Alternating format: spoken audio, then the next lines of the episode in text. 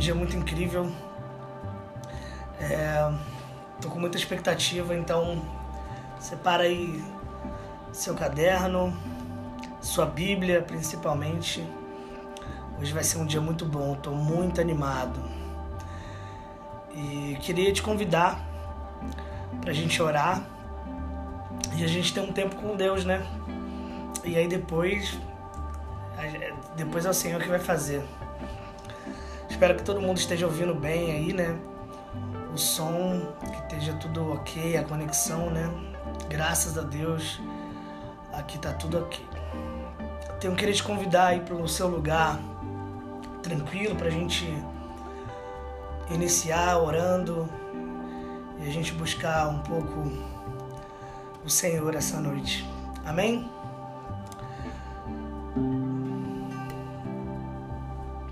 Senhor Deus, obrigado. Obrigado por essa noite, Senhor.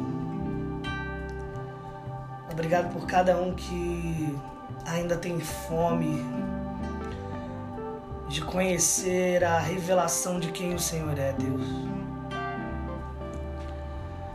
Ah, Jesus. Como nós precisamos a cada dia conhecer a revelação do que o Senhor tem, do que o Senhor é. Nós, como nós precisamos a cada dia, Senhor, mergulhar no seu coração. No seu coração há muito mais do que religião, Senhor. No seu coração há um lugar tranquilo para nós, um lugar seguro para nós. No seu lugar há um jardim, Senhor Senhor, nos conduza aqui esses dias, Senhor, para o seu jardim, para o um lugar de intimidade na tua presença.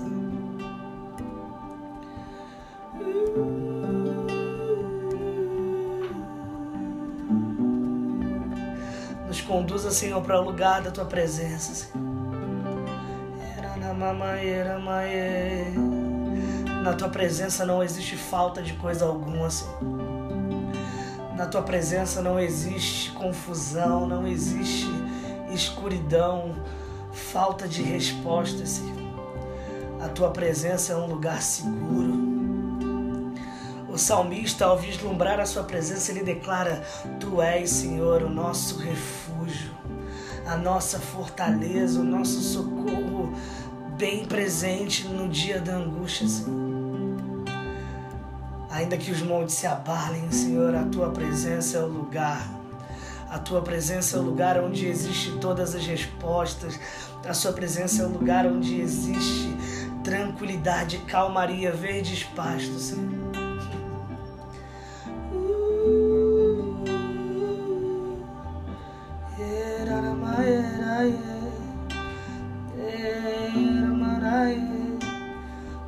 Leve, Senhor, nos leve para a Sua presença, Senhor. Nos leve para a Sua santa presença, Senhor.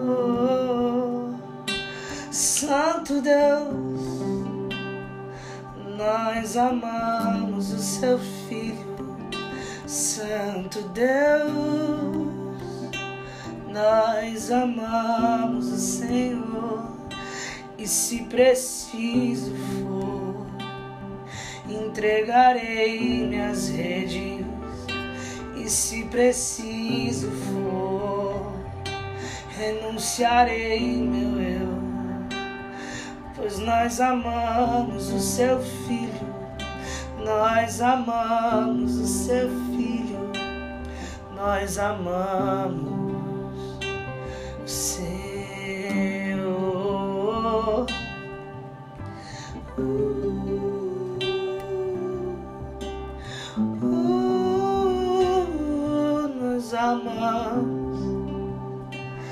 nós amamos.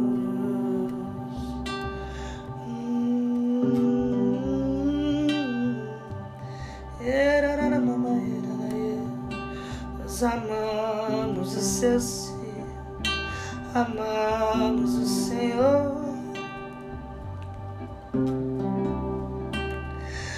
Como um peregrino eu sou, como um peregrino eu sou. Estou perdido sem ti, um peregrino sou, um peregrino sou. Estou perdido sem ti. Eu sou como um peregrino que espera pelo meu Senhor. Eu sou como um peregrino que espera pelo teu amor. Eu sou como um peregrino que corre em busca do Senhor. Eu sou como um peregrino.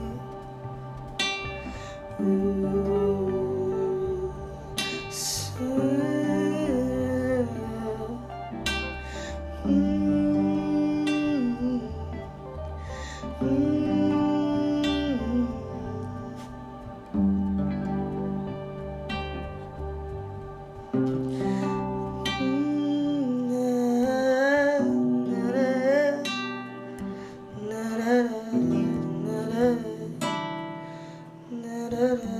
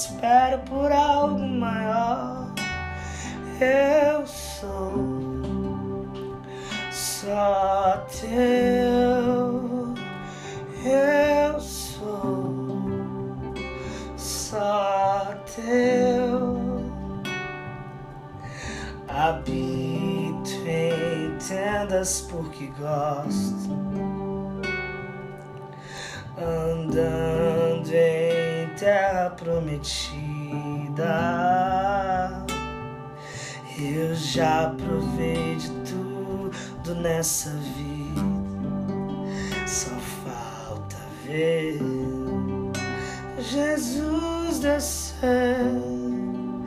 Eu sou Sou como um homem peregrino em terra distante. Eu sou como aquele que tem tudo, mas espera por algo maior.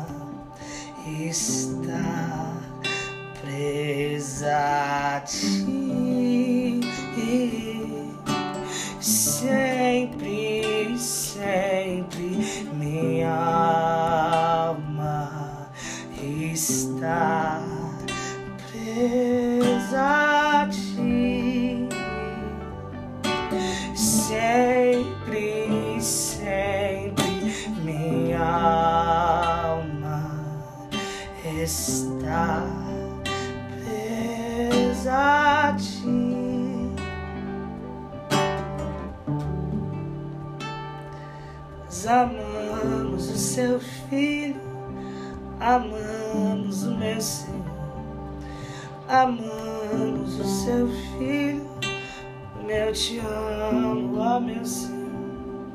Nós amamos o seu filho, amamos o seu Senhor, amamos o seu filho.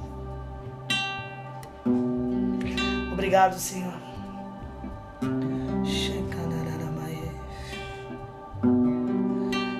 Encha-nos, Senhor, essa noite da revelação que vem do céu sobre quem é o seu Filho Jesus.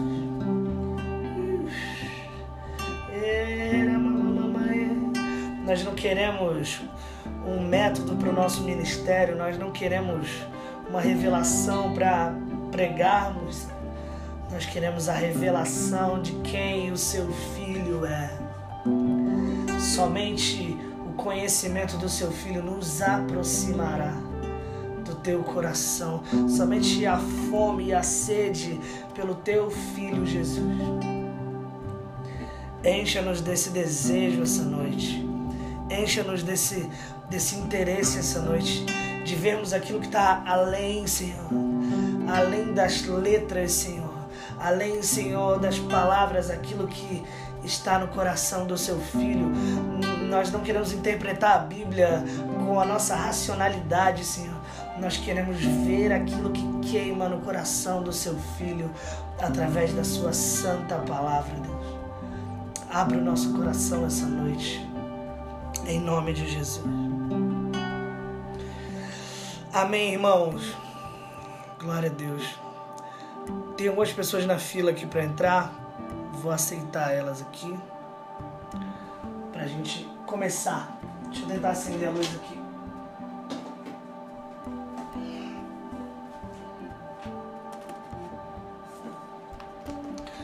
E aí, gente, como vocês estão? Tudo bem?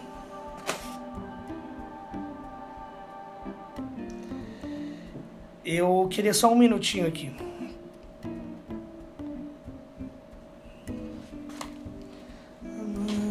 Filho.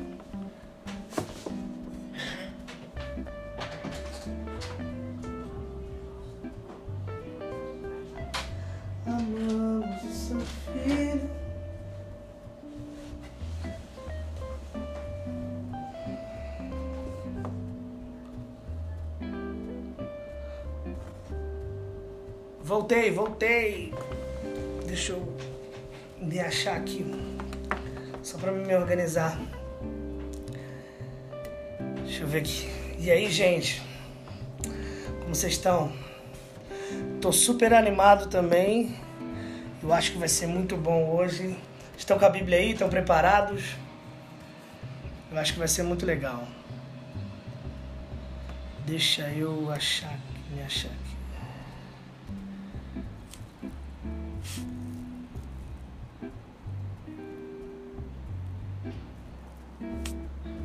Acho que é isso. Vamos lá, gente. Onde nós paramos ontem? É... Eu acho que eu vou deixar isso aqui, aqui em algum lugar. Deixa eu só me organizar aqui.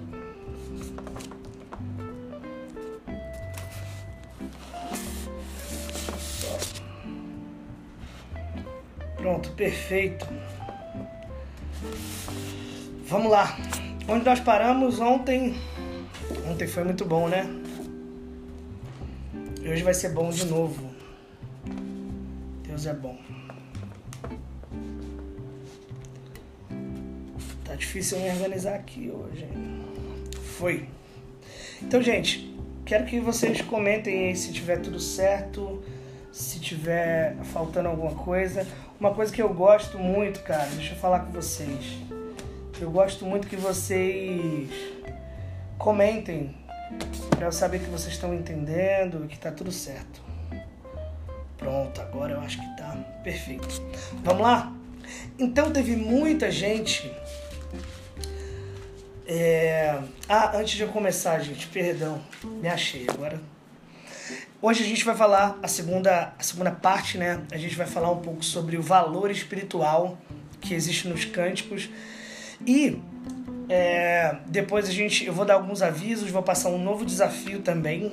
Aguardem aí. É, queria saber também depois, é, no final, um feedback de vocês em relação a quem leu o livro.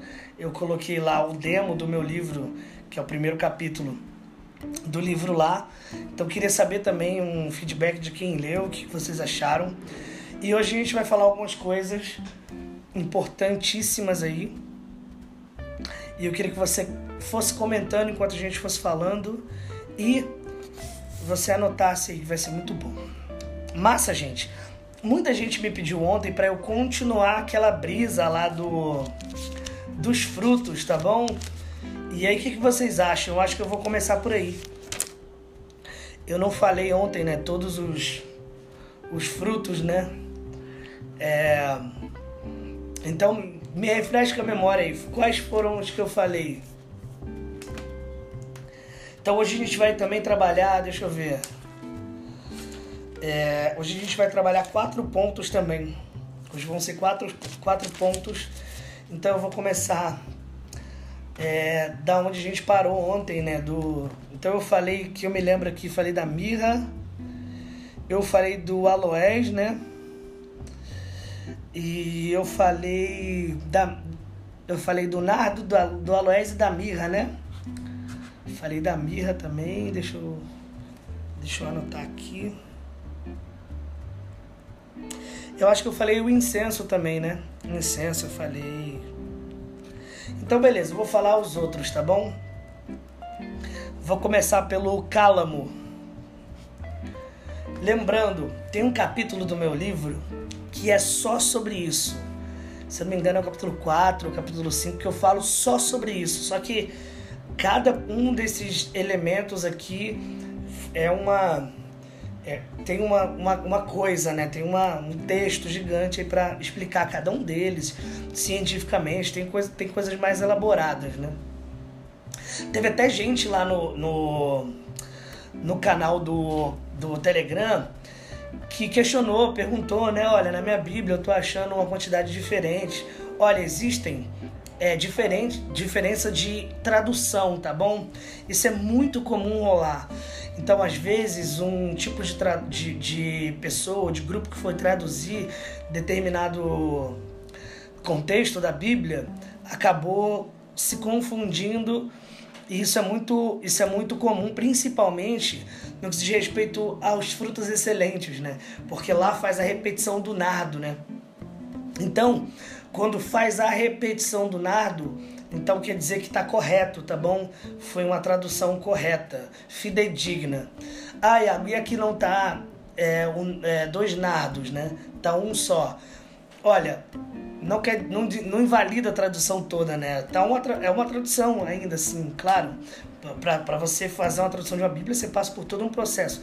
Só que nesse ponto, essa pessoa teve uma interpretação de que seria um e ele foi lá e, e só é, cortou, né? Mas a, o correto é dois nados. Então vamos, vamos lá, vamos, vamos iniciar hoje, né?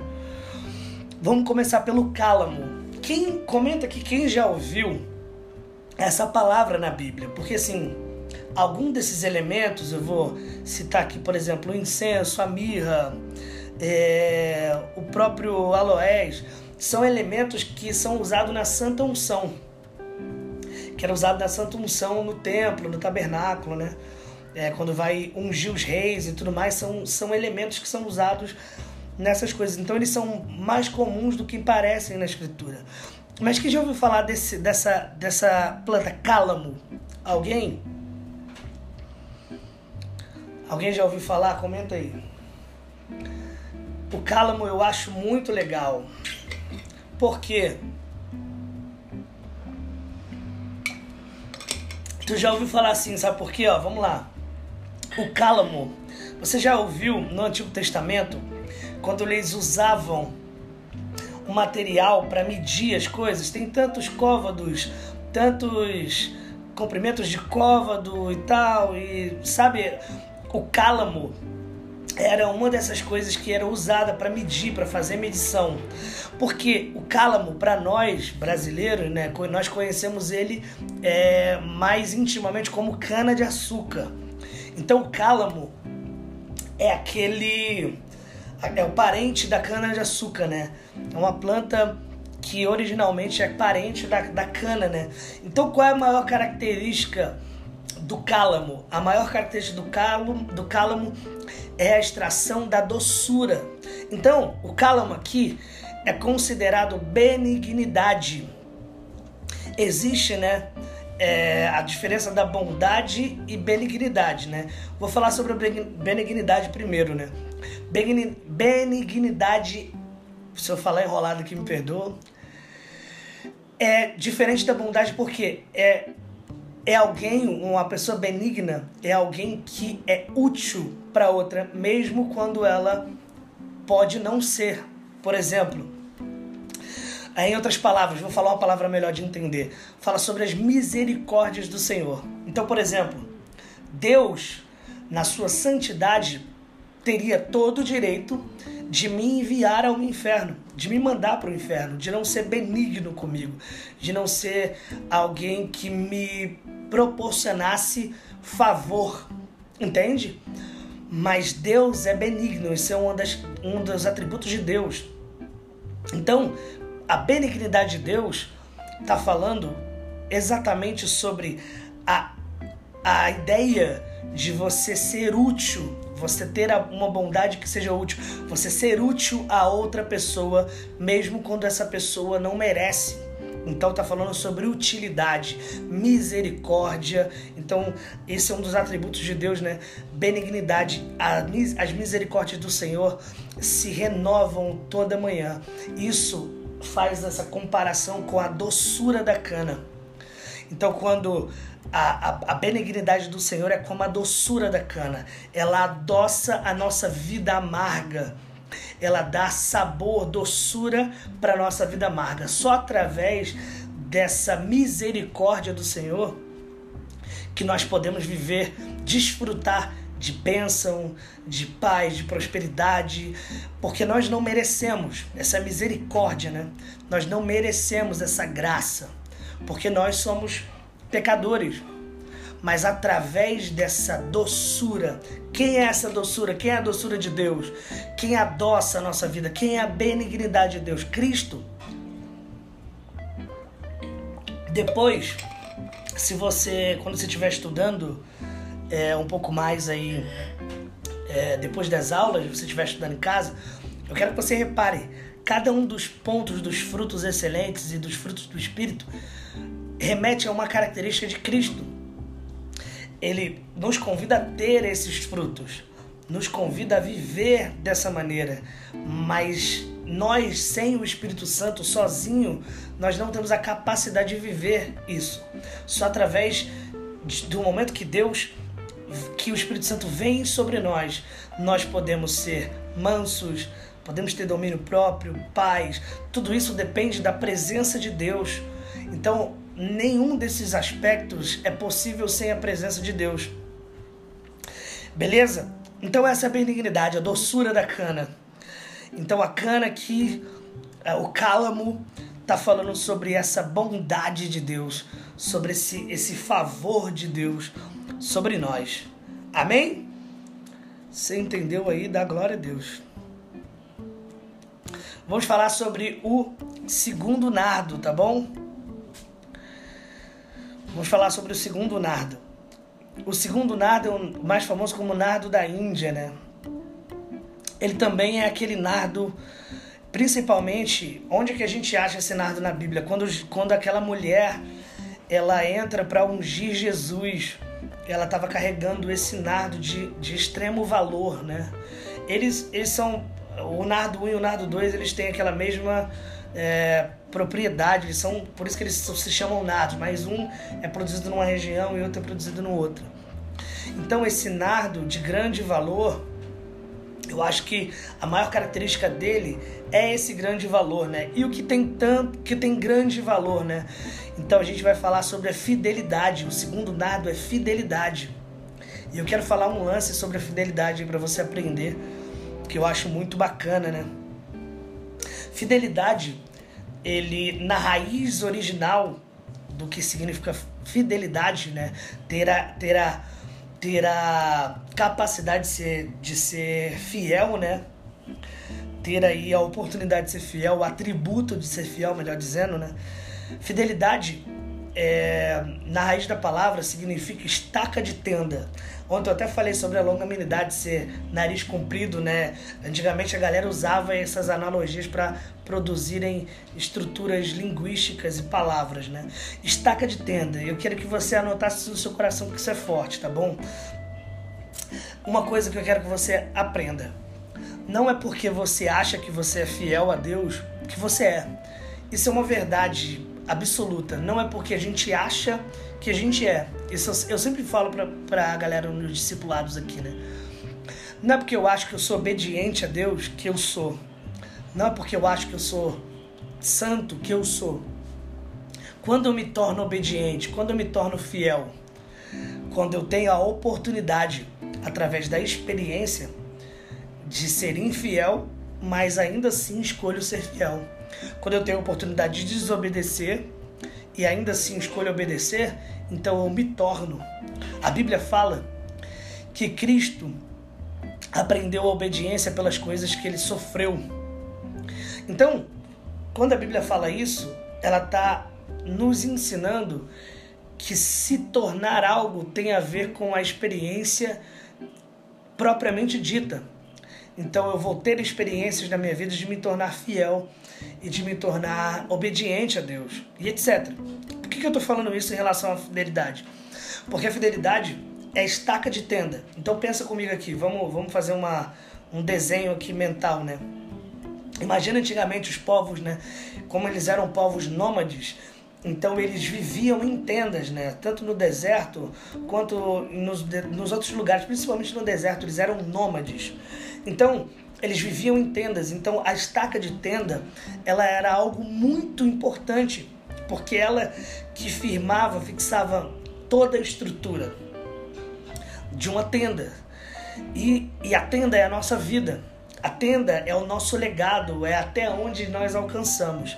E existem duas características na fidelidade.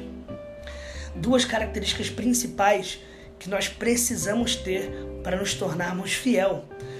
A primeira coisa que uma estaca tem é que quanto mais pressão ela toma, quanto mais é, é marretada ela toma, quanto mais pressão de cima para baixo, quando eu falo de cima para baixo, eu falo do céu, de onde Deus está. Quanto mais pressão para baixo, é, quanto mais pressão ela toma sobre ela, sobre a estrutura dela, mais fundo ela vai. Então, se você perguntar para mim, pastor, como que eu faço para ir fundo no meu chamado, no que Deus tem para mim? Eu vou te responder, você tem que aprender a ser fiel. Você tem que aprender a ser fiel mesmo antes de viver o seu chamado. Era o que acontecia com Davi. Antes de Davi sentar no trono de Israel, ele era fiel pastoreando os rebanhos do seu pai. Ele pastoreava um grupo de ovelhas do seu pai. Seu pai, muito pobre, num lugar onde ninguém o via. E o fato de ele ser fiel nessa pequena tarefa o tornou apto, através da experiência, de ser o pastor do rebanho de Israel, de Israel. Então eu e você, quando nós queremos que Deus nos dê coisa, ah, Deus, me dá um movimento, eu quero abrir um movimento, eu quero abrir uma célula, eu quero ser usado por Deus. Se você quer ser usado por Deus, você precisa entender que quanto mais fundo você quiser ir, mais pressão do alto você vai ter que aguentar. Então, quanto mais pressão do alto a estaca aguenta, mais fundo ela vai. E quanto mais fundo ela vai, mais aquela tenda pode se esticar. Então, quanto mais firme a estaca tiver, mais a tenda pode se esticar. Então, se, o seu, se você quiser deixar um legado de, que dure anos e anos, que impacte as pessoas, você vai ter que aprender a ser fiel, a receber pressão do alto. Então a gente e, e aí fundo para que só depois que você tiver ser capaz de receber pressão do alto e de ir fundo, o seu legado se estenda. Mas hoje, o que, que nós vemos, né? Nós vemos as pessoas querendo inverter esses valores. Nós vemos as pessoas querendo gerar um legado sem sofrimento. Nós queremos ver as pessoas, nós vemos as pessoas querendo é, gerar ministérios e legados sem sofrimento, sem dor. Talvez se você estiver me ouvindo aqui e você quiser ser missionário, eu conheço muitos missionários que eles querem ir para o campo, mas eles não querem sofrer. Eles não querem passar pelo processo inicial de não ter mantenedores, de não ter apoio, de ter que largar tudo. Eles querem só o resultado final. A nossa é, geração, ela quer o resultado final, ela quer, um movi ela quer começar um movimento e já dá certo, ela quer começar uma igreja e já dá certo, ela quer ir para uma missão e tudo dá certo, ela quer viver uma vida que não existe. Então, nós, a nossa geração quer tudo imediato. Só que é importantíssimo desenvolvermos uma coisa chamada fidelidade. Então, como nós vamos desenvolver fidelidade se nós não aguentamos a pressão do céu? Deixa eu falar uma coisa para você. Quanto mais unção você quiser ter, mais pressão do céu você vai receber, mais responsabilidade você vai ter, mais firme você vai ter que ser. Você não vai poder errar em nenhum momento. Quanto mais unção você pedir a Deus, quanto mais fundo você quiser ir, quanto maior você quiser desenvolver o seu legado, mais renúncia você vai ter que fazer, mais loucuras você vai ter que fazer para Deus. Você entende isso? Então, fidelidade, ele não é só um, um não é só quando você acorda e fala, fiel, eu sou fiel, Deus. Você aqui é fiel. Hoje em dia, na igreja evangélica, fala que membro é fiel. Então, fiel lá da minha igreja. Fidelidade é algo profundo que se desenvolve através das coisas que sofremos através da pressão que o céu exerce sobre nós. Então, nós queremos ter um, um, chamado igual de Jesus sem sofrer igual a Jesus. Quando você fecha os seus olhos domingo na igreja e você fala, Jesus, eu quero ser como o Senhor, você só pensa na pureza que Jesus tem, na mansidão que Jesus tem, na, nas palavras sábias que Jesus tem, mas você não lembra que ser igual ao Senhor também é sofrer como Ele, também é ser injuriado, também é ser traído, também é ser abandonado. E a minha pergunta para você é: Será que você é fiel só quando Deus te abençoa ou quando as coisas saem do seu, do seu jeito? Ou quando as coisas dão certo para você? Ou você continua como uma estaca de tenda fixa, fazendo com que o seu legado vá mais longe? Por quê? Porque é importante estar fixado na terra. Porque debaixo da sua tenda vive uma geração e essas pessoas se alimentam do seu legado. Elas olham para cima e elas veem o seu legado. Então, quanto mais longe a sua tenda for, mais pessoas vão poder se ajuntar lá embaixo. Agora, nós não investimos tempo em ser fiel. Nós não somos fiéis na leitura, nós não somos fiéis na oração, nós não somos fiéis no compromisso que nós temos com Deus. Então, qualquer vento que vem sobre nós desestrutura a nossa tenda. E aí o nosso legado morre com todo mundo que está embaixo dela. E a gente não contribui em absolutamente nada para o reino de Deus. Vocês estão ouvindo bem o microfone? Que o livro estava em cima. Então, é importantíssimo o nardo. O nardo do, da Índia é importantíssimo porque ele vai gerar em nós fidelidade. Qual era o grande lance daquela mulher que estava derramando o nardo sobre Jesus? Ela não tinha mais nenhuma reserva. Quando ela saísse daquela reunião, tudo que ela juntou durante um ano tinha acabado. E Jesus fala uma coisa interessante, que fala muito sobre legado, que é o resultado, né, o fruto da fidelidade. Ela não fez nenhum desses cálculos, ela entrou lá e derramou a fidelidade dela sobre Jesus. E Jesus e ela não tinha nada. Jesus disse assim: Por onde o evangelho for pregado, vai ser falado sobre ela. Ela, o legado dela foi muito maior do que aquele, do que aquela boticha. Milhares de anos depois, a gente ainda está falando sobre ela, sobre o feito dela. Então, a cobertura espiritual da vida dela, daquilo que ela gerou, foi de gerações em gerações. Músicas foram escritas por causa desse ato, pregações foram faladas por causa desse ato, pessoas foram convertidas. Isso é o resultado da fidelidade. Então, a fidelidade na nossa vida é um fruto que ele é gerado através de pressão. Quanto mais soco você toma na cabeça, mais fiel você se torna. Então nem eu nem você somos fiéis porque achamos que somos fiéis. Nós somos fiéis porque seguimos em direção de uma vida de fidelidade. Amém? Próximo, canela. O próximo é a canela, ou na sua Bíblia, cinamomo. Então, se você não sabia o que era o cinamomo, é a nossa canela. Talvez na sua Bíblia aí esteja escrito cinamomo, mas é a nossa canela. Quem já tomou canela aí? Deixa eu falar uma coisa sobre a canela e sobre todos esses esses aromas aqui que a gente está falando, todas essas especiarias, né?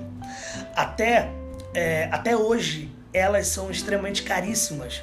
Antigamente, é, na época das cruzadas, né, existia uma rota, que é a Rota da Seda, e principalmente várias embarcações iam até a Índia buscar, principalmente na Índia, buscar essas especiarias porque elas eram caríssimas. Inclusive, quando descobriram o Brasil, a ideia dessa galera é ir até as Índias buscar especiarias, porque essas especiarias são muito caras até hoje. Então, quando você compra, sei lá, por 5, 6 reais, um pacotinho de canela, então você imagina um saco de canela, quanto custa. Então, todas essas coisas são iguarias que eram extremamente caras. E é interessante você reparar em Cânticos 4, quando Salomão está ostentando essas especiarias, ele está falando: olha, no jardim de especiarias, no, no meu jardim existe nada, mirra, aloés. Ele está dizendo que ele está super ostentando, porque ele é riquíssimo. Antigamente, não, não, não muito antigamente, alguns povos tratavam as especiarias como moeda. Eles nem desejavam receber dinheiro, eles trocavam as coisas por especiarias. Então, quando Jesus ganhou incenso, mirra né, e ouro, ele ganhou coisas muito valiosas, porque isso é caro até hoje. Então essas especiarias, por muito tempo, foram moedas. Então quando Salomão está falando lá em Cânticos 4 que ele tem essas especiarias, essas especiarias são importadas, elas, elas não são produzidas de Israel. Nenhuma dessas especiarias são de Israel. E elas são importadas. E por serem importadas, são muito caras. E por serem é, exóticas, né, de difícil é, acesso, de difícil forma de produzi-las, então é muito mais caro ainda. Canela como que utilizavam a canela antigamente, né? Hoje a gente utiliza para doce, a gente faz aquele aqueles negócios lá, bota canela, né? Tem um doce muito famoso aí, eu esqueci agora, se você lembrar, comenta aí, que tem canela. Mas a canela, antigamente, era utilizada principalmente para aquecer os viajantes que viajavam em lugares de extremo frio, porque o deserto ele ao mesmo tempo que ele é muito calor no, durante o dia, à noite ele é muito frio. Então essa canela ajudava a aquecer os viajantes por dentro. E essa canela é, é colocada aqui, a alegoria dela é como bondade, tá bom? Então anota aí. O que é bondade? Bondade é um atributo de Deus. Deus ele é bom mesmo que a gente seja ruim. E hoje a humanidade, né, a nossa geração, ela não consegue permanecer em bondade. Então hoje nós somos bons com as pessoas que são que nos convêm, que são boas para nós. Nós somos bons até o, momento, até o momento que nos convém.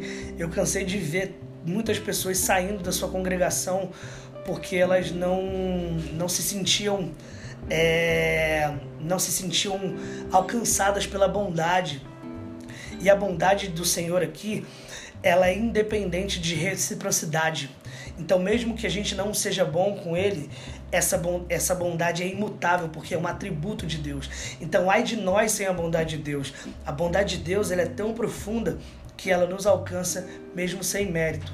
Então, ela nos aquece. Foi ela que nos salvou. Então, antigamente, a galera usava a canela para não morrer de frio, ela salvava a vida da galera. Então, essa bondade é, em cânticos foi que nos salvou do frio de congelar com a escuridão da nossa alma.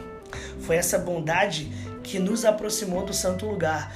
Eu, eu não sei você, mas eu fui extremamente constrangido por como Deus é bom comigo, mesmo eu não merecendo. Então isso me salvou, me aqueceu de dentro para fora. Então a bondade é isso. Essa é a bondade de Deus. Vou passar rápido aqui porque tem aula aqui pra gente hoje. Isso aqui é só sobre a última aula. Vão comentando aí o que vocês estão achando para eu saber, hein? O açafrão, eu falei também ontem, né? Falei sobre a mirra, sobre o açafrão. É, hoje até me marcaram lá, acho que foi Fernando que me marcou, usando o açafrão. O açafrão tá falando sobre o poder interior, por causa da raiz do açafrão que gera aquela coloração, né? Tá falando que, o, que a, a coloração, o, a utilidade que o açafrão tem tá dentro dele não fora. Por isso que o domínio próprio é importante. Para mim, aqui de todos eles, né? De todos eles que a gente falou aqui, para mim um dos mais importantes é o domínio próprio. O domínio próprio é pouco falado, mas é extremamente importante. Eu não conheço nenhum cristão que conhece Jesus de verdade que, que não tenha domínio próprio. Ele é extremamente importante. Então vamos falar da Ena. A Ena é maravilhosa. Ena, irmãos, as mulheres aqui vão, vão entender mais, né? A Ena, até hoje, ela é utilizada, principalmente para colorir o cabelo, né? Se eu tô certo, comenta aí, talvez eu esteja não esteja lembrando tanto. Mas a Ena, ela também era a casca de uma árvore, ela fazia, ela era uma planta, né? Não é até hoje é utilizada. E, e ela é uma planta que antigamente também era utilizada para beleza, para fins estéticos, né?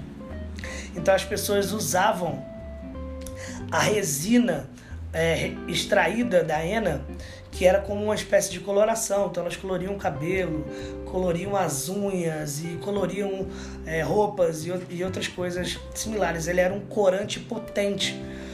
E a hena está falando sobre a beleza, sobre o realce da beleza. A escritura fala, né? a Bíblia fala que um coração feliz, um coração alegre, aformoseia o rosto. E a alegria para mim, eu precisava de horas para falar sobre o tema da alegria, né? Mas a alegria para mim aqui é, sem dúvida, a alegria e o amor, né? Sem dúvida são os mais importantes. Por quê? Porque eu não sei se como você foi ensinado, mas a alegria para mim não é um sentimento. Eu queria muito poder ter um, um tema específico para falar sobre isso, né? Uma aula específica para falar sobre isso. Para mim, a alegria não é um sentimento. A Bíblia fala, né? Estejam alegres em tempo e fora de tempo. Estejam alegres em todo tempo, em toda circunstância. Jesus ele diz, né? No mundo vocês terei, terão aflições, mas tenham bom ânimo. Então, alegria para mim não é um sentimento. E às vezes, né, que é o, o, o inverso, né, da, da alegria, que é a tristeza, principalmente na nossa geração, ela tem dominado a nossa vida. Eu quero contar um testemunho para vocês, né? Abrir um parêntese para vocês aqui. Há uns anos atrás, eu tive fui diagnosticado com um transtorno de ansiedade generalizada e depressão, né?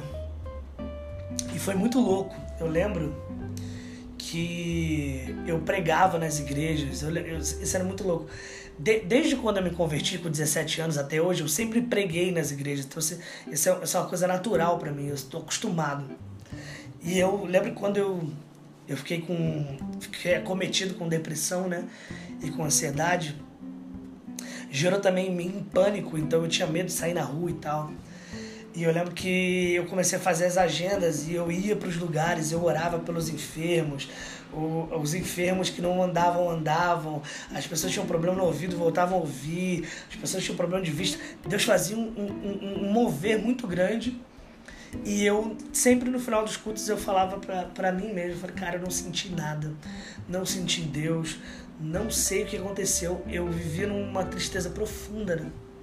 E eu lembro que isso começou a me prejudicar muito, porque eu fui pro psiquiatra, né, fiz vários exames, me receitaram vários remédios e acompanhamento e tal, e nesse processo começou se começou -se a cogitar a ideia de que eu deveria parar de fazer missões, que eu deveria voltar para casa. Então eu estava muito triste porque eu estava perto de abandonar tudo. A Five já existia, né?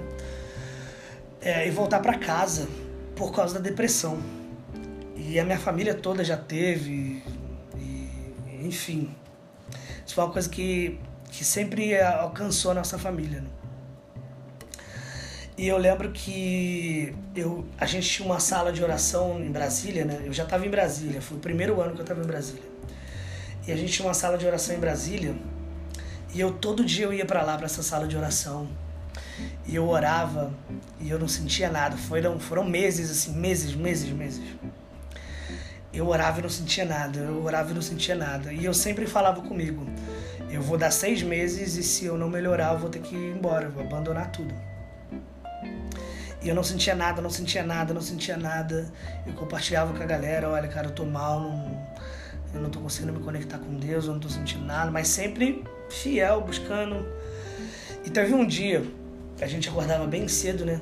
E aí teve um dia que eu tava correndo, né? A gente tinha o costume de correr de manhã, e eu saí sozinho para correr, e eu tava escutando uma música.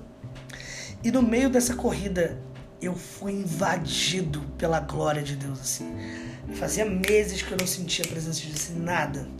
Eu fui invadido pela glória de Deus, assim. Eu lembro que eu parei o meu exercício e voltei correndo. Eu falei, ó, fiquei seis meses sem sentir nada, eu vou chapar com Jesus hoje naquela sala de oração. Eu voltei correndo do meu exercício e fui para a sala de oração e orei, fiquei lá chorando e tal. E nesse dia eu fiz um propósito com Deus, né? Nesse dia, acho que foi. Minha cura foi um processo, né? E é até hoje, até hoje é um processo. Eu não vim romantizar nada aqui para você, não vim dizer que depressão é um negócio espiritual, não acho. Eu acho que depressão, muitas vezes, a maioria das vezes, é, é algo realmente, é um, é um, problema de saúde mesmo. Algumas coisas são somáticas, outras patológicas, mas é, depressão é um negócio sério. Mas tô, a minha experiência foi essa, então eu, até hoje eu vivo esse processo, né? É, não mais com a depressão, mas principalmente com a ansiedade, que eu sou pilhadaço, né? E eu lembro que nesse dia eu fiz um propósito com Deus. Eu falei, Deus, eu entendi, eu decidi qual é o legado que eu quero deixar. Eu não quero deixar um legado de missões, eu não quero deixar um legado na Five, eu não quero deixar um legado como uma pessoa legal, bacana, eu quero deixar um legado de alegria. Esse é o legado que eu decidi viver. A partir de hoje, Deus, eu te prometo que eu vou ser feliz todos os dias da minha vida. E quem me conhece sabe, né?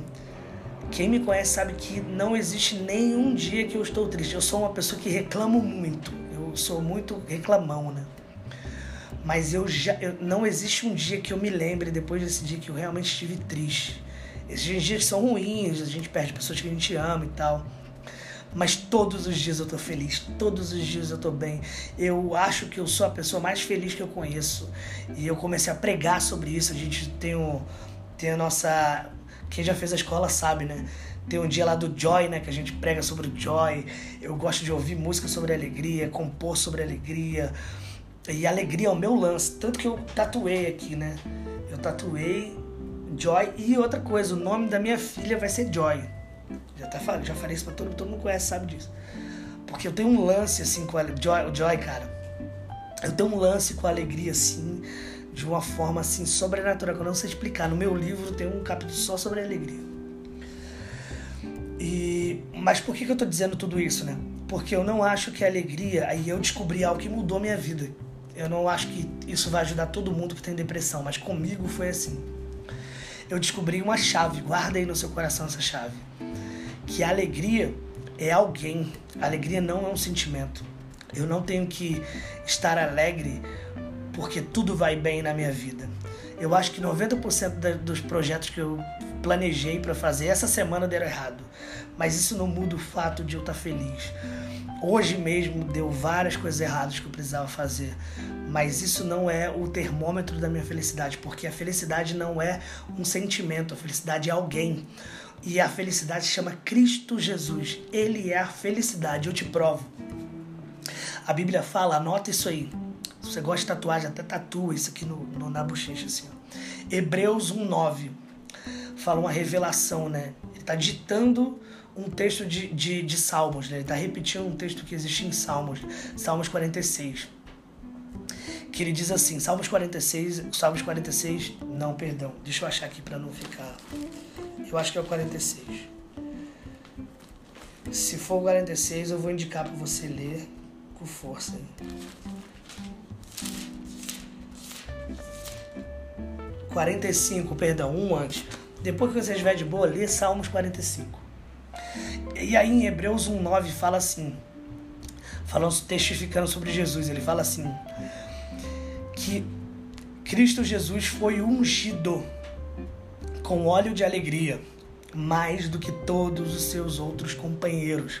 Então reflete aqui comigo, vamos lá.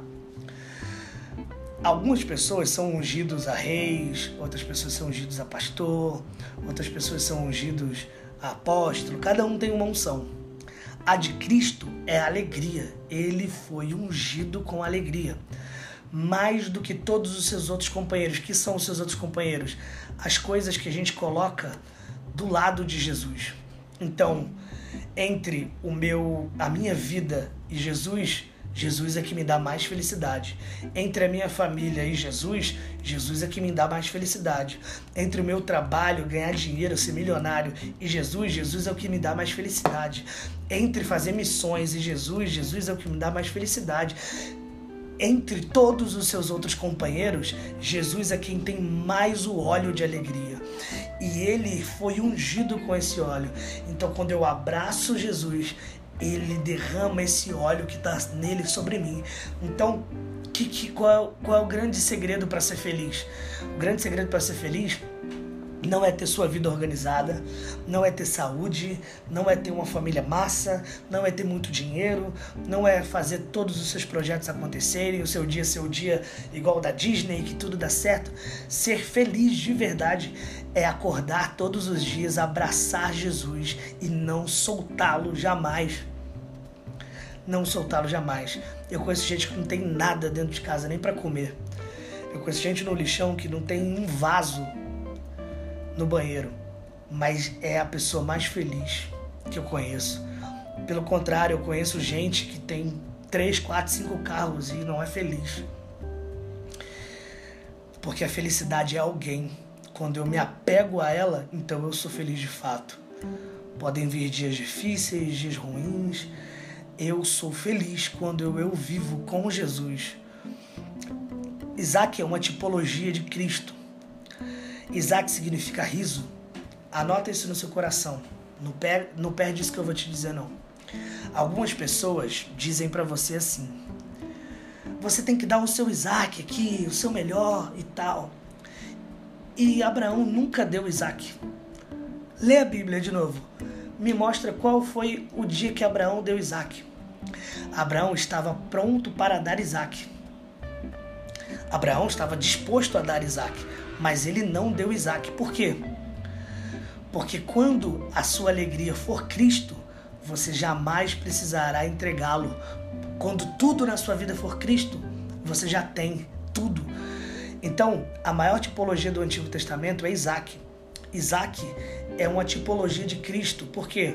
Porque quando Abraão sobe a montanha, com Isaac é a mesma coisa que Deus ia fazer com Jesus. Ele sobe a montanha com Jesus. A diferença é que Abraão, quando foi descer o cutelo, Deus falou: para. Mas quando Deus desceu o cutelo, Deus realmente matou o seu filho na cruz. A Bíblia fala, parece duro o que eu estou dizendo, mas a Bíblia fala que ao Pai agradou moê-lo.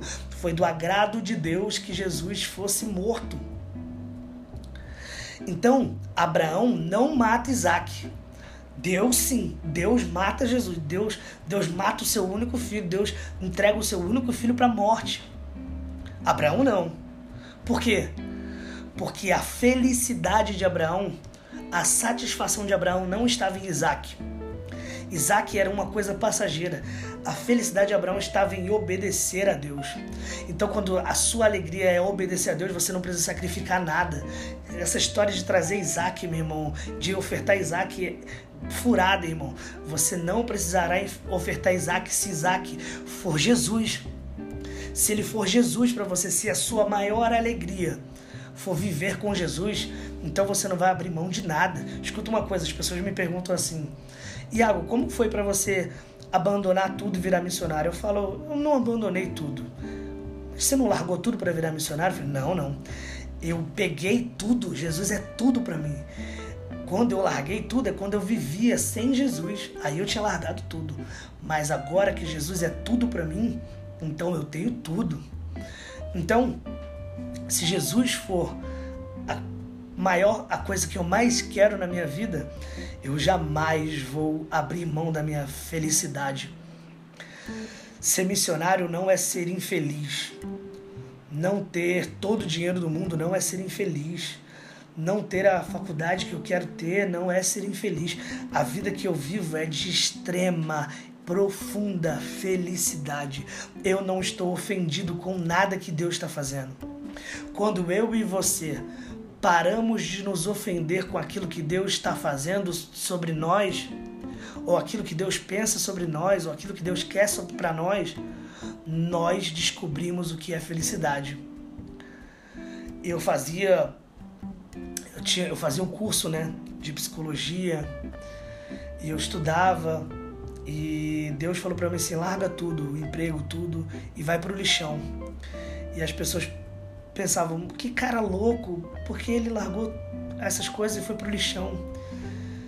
E eu não sabia explicar, mas o lixão me trazia mais felicidade do que as outras coisas que eu fazia antes. Porque não é o lugar que gera felicidade em mim. Não é o lugar que gera satisfação em mim. O que gera satisfação em mim é a pessoa que está comigo. Então, quando eu ando com Ele, então eu sou feliz. O segredo da felicidade é quando eu vou até Jesus e eu, falo, eu pergunto, Jesus, qual é o seu sonho para mim? E Ele diz, eu quero que você vá para o lixão e você pregue sobre o meu amor para eles. E eu não me ofendo, eu falo, lixão, Deus. E eu falo, é lixão? Uau, Deus, o senhor vai comigo? Vou. Então tá bom, vai, ser, vai ser incrível. Quando eu paro de me ofender com os planos de Deus para mim, então eu me torno feliz. Toda pessoa infeliz que eu conheci foram pessoas que estavam buscando saídas para tá buscando uma saída porque elas não estavam satisfeitas com o que elas eram. E eu acredito que muito disso é porque a gente não se apega a Jesus. Então, todos os dias, faz essa receita. Acorda, agarra Jesus e diz para ele: Jesus, hoje eu vou andar com você. E não importa o que aconteça, eu vou ser a pessoa mais feliz do mundo. É uma perda de tempo, é uma inutilidade desperdiçar 24 horas da nossa vida se não for para ser feliz. Essa é a vontade de Deus. A Ena, ela é a beleza de Deus. A felicidade é a beleza, é a unção da beleza de Deus. Então, por que a Ena é felicidade? Grava isso no teu coração. Porque a Ena é felicidade. Porque quando eu contemplo a beleza de Jesus, então eu me torno feliz. Eu me torno. A alegria de Jesus me, me, me, me impacta. Então, a Ena era, um, era uma, uma, um elemento que era usado para beleza. Então, quando eu olho para a beleza que Jesus tem, eu sou cheio de alegria. Então, por isso que a Ena é alegria. Beleza, gente? Comentem aí, vocês estão muito calados hoje. Tô sentindo falta de vocês hoje. Então, gente, vamos para nossa vamos para nossa aula de hoje então.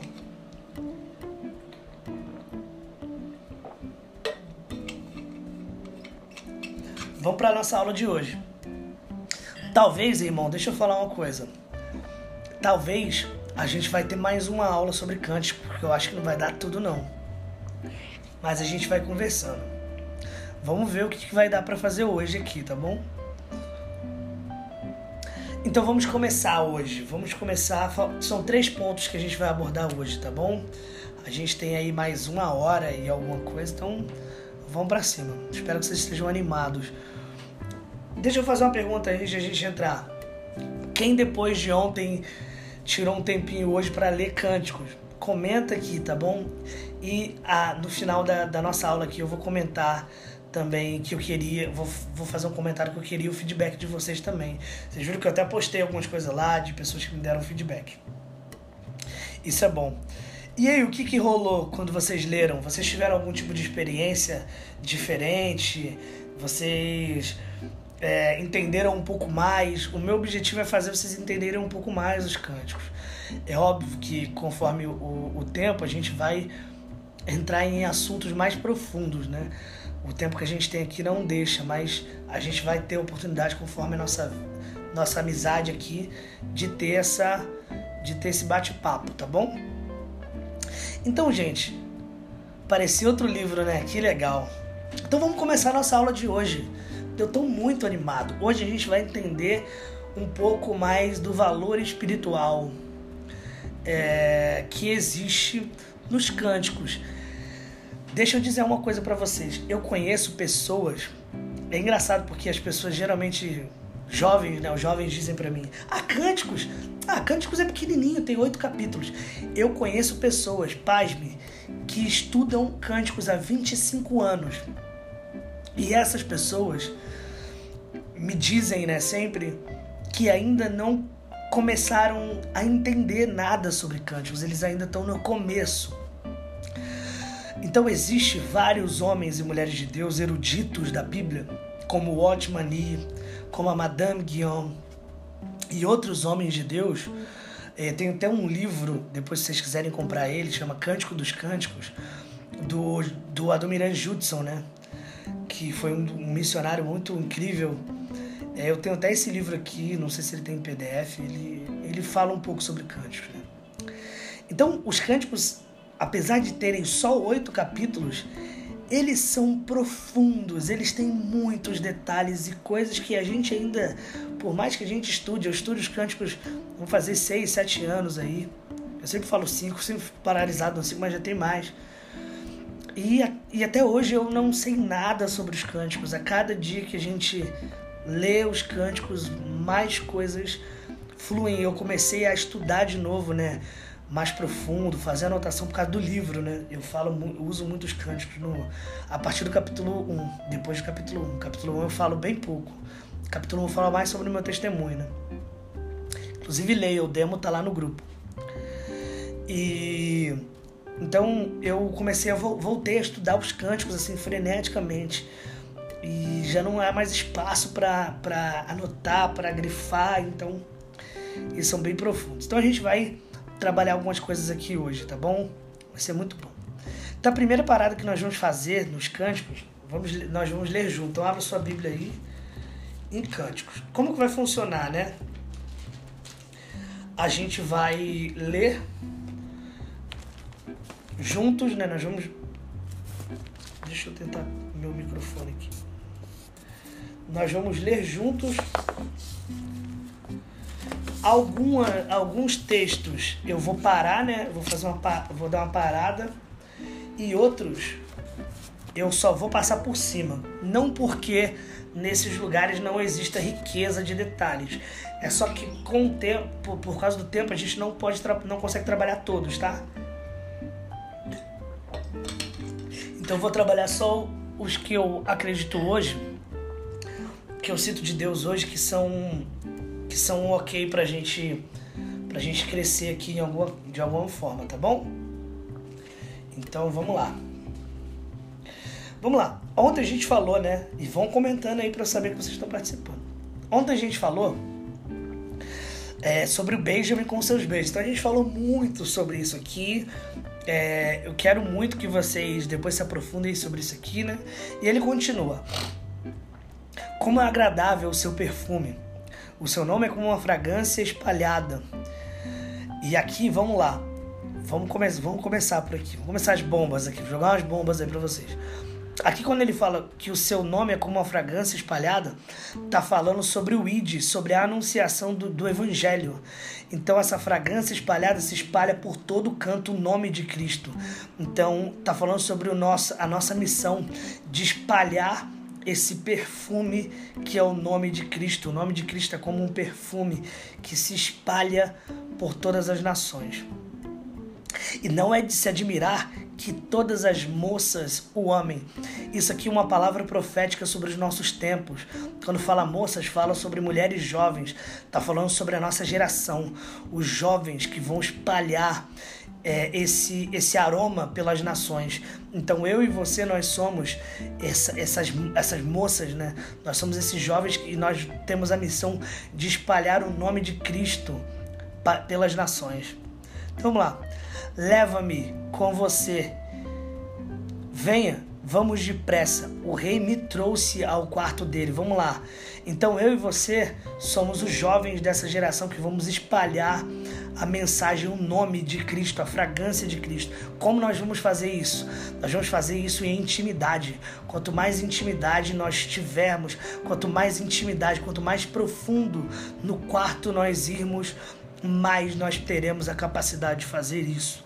Então, essa é a primeira coisa. Continuando. E aí começa o diálogo das mulheres de Jerusalém. Isso é muito interessante de falar porque existe alguns diálogos rolando ali, né? O primeiro diálogo, eu vou falar isso mais para frente, né? É do amado para a amada, da amada para o amado, das filhas de Jerusalém e tem outros que eu vou falar mais para frente também, que são os diálogos que estão rolando lá. Mulheres de Jerusalém.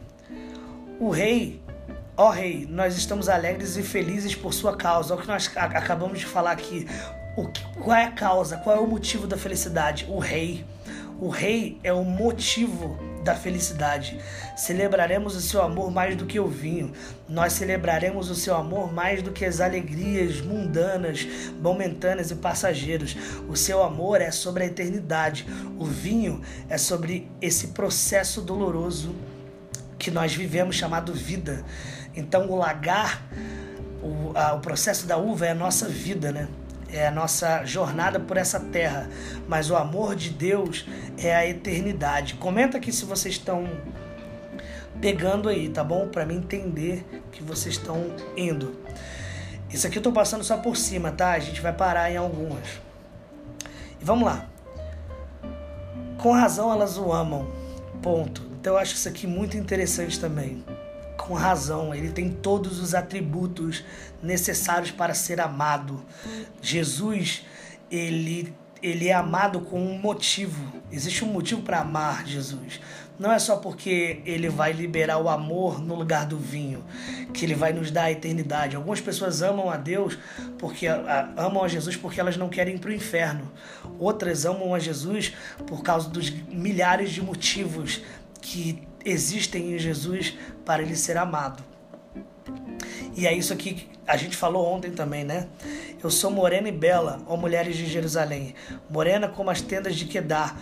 Quedar era uma região, Quedar era uma região que criavam-se ovelhas negras. Então, dessa região vinham ovelhas com a pelagem mais escurecida.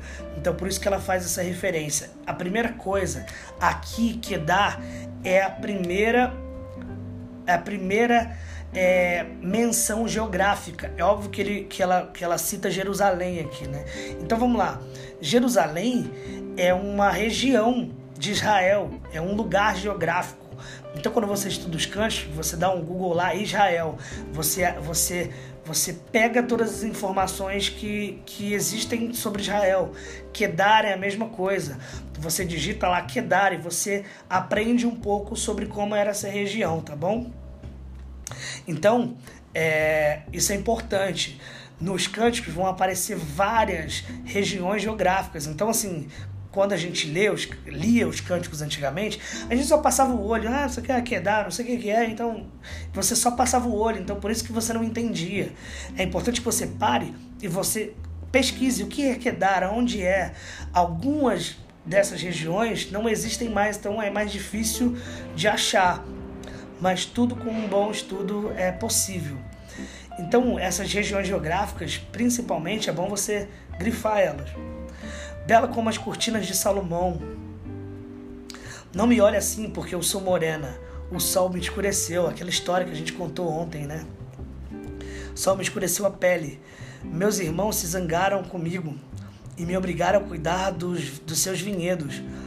E de mim mesmo e da minha videira eu não pude cuidar. Diga-me, diga ao meu amor onde ele levará o seu rebanho hoje. Ó, isso aqui vai ser muito importante mais para frente. Onde fará suas ovelhas descansarem ao meio-dia? Qual é o meio-dia, né? O meio-dia é o dia da ressurreição, né? Mas a gente vai falar mais para frente. Porque eu andaria sem rumo como uma prostituta entre os, os seus amigos dos outros rebanhos. Tá falando sobre a vida de escravidão antes da graça. O amado, a primeira vez que ele, que ele aparece aqui, ele começa: Se você não sabe, mais bela de todas as mulheres. Nós vamos falar sobre esse mais bela aqui também, tá bom? Diga, siga a trilha do meu rebanho isso aqui é ouro também, mas a gente vai passar por isso aqui. Não vamos, parar hoje não, infelizmente. Um parênteses, eu já fiquei quatro horas falando sobre cânticos. É, Leva-me, leva os seus cabritos para junto das tendas dos pastores. Você é cativante, minha querida. É como as éguas dos, da carruagem de Faraó. Comenta aqui se você tem curiosidade de saber qual é o valor espiritual das éguas da carruagem de Faraó, tá bom? Como são belas as suas faces, os seus brincos realçam a sua beleza. Como é lindo o seu pescoço, enfeitado com colar e com joias. Faremos para você brincos de ouro, de enfeites de prata. Aqui também tem um mistério legal. Uh, nós vamos parar mesmo no 2. Então, deixa eu, deixa eu, falar aqui sobre a, a carruagem de farol. Tem até uma galera que fez um meme, né? é, fez um meme, né, de cantadas, ah, você é como as éguas de faraó, a menina vai lá dar um tapa na cara dele. Mas é importante a gente entender uma coisa, né? Essa linguagem, antigamente, era lindíssima, porque antigamente se entendiam mais as comparações do que hoje. Hoje, principalmente no Brasil, quando você compara alguém alguma coisa, geralmente é zoando, ofendendo, né? Mas nessa época, as comparações eram as melhores maneiras de você realmente dizer o que você realmente via, né? Então vamos lá. Faraó, nessa época, era somente o homem mais poderoso da terra. Faraó é o rei de, de, do Egito, né? É, todo rei que subia no trono do Egito, né? O Egito foi a primeira civilização organizada, né? Deu pra gente a matemática, a astronomia, toda essa medicina e etc. Então, o Egito, ele não era só a terra que a galera ficava lá escrava, mas era, uma, era, um, era um lugar de extrema tecnologia. Então, deu pra gente muita coisa. Então, nessa época, o rei do Egito, que chamava-se Faraó, ele era o homem mais poderoso da terra. Então imagina aqui comigo. Quando Salomão faz essa comparação, você é como as éguas da carruagem de Faraó. Ele está dizendo o seguinte: essas éguas não eram qualquer éguas, porque para você levar a carruagem de Faraó, você precisava ser simplesmente o melhor cavalo de todos. Então essas éguas elas eram as mais fortes, as mais bonitas, as mais bem cuidadas, as mais bem educadas. Elas eram separadas desde o nascimento delas e treinadas para transportar o rei.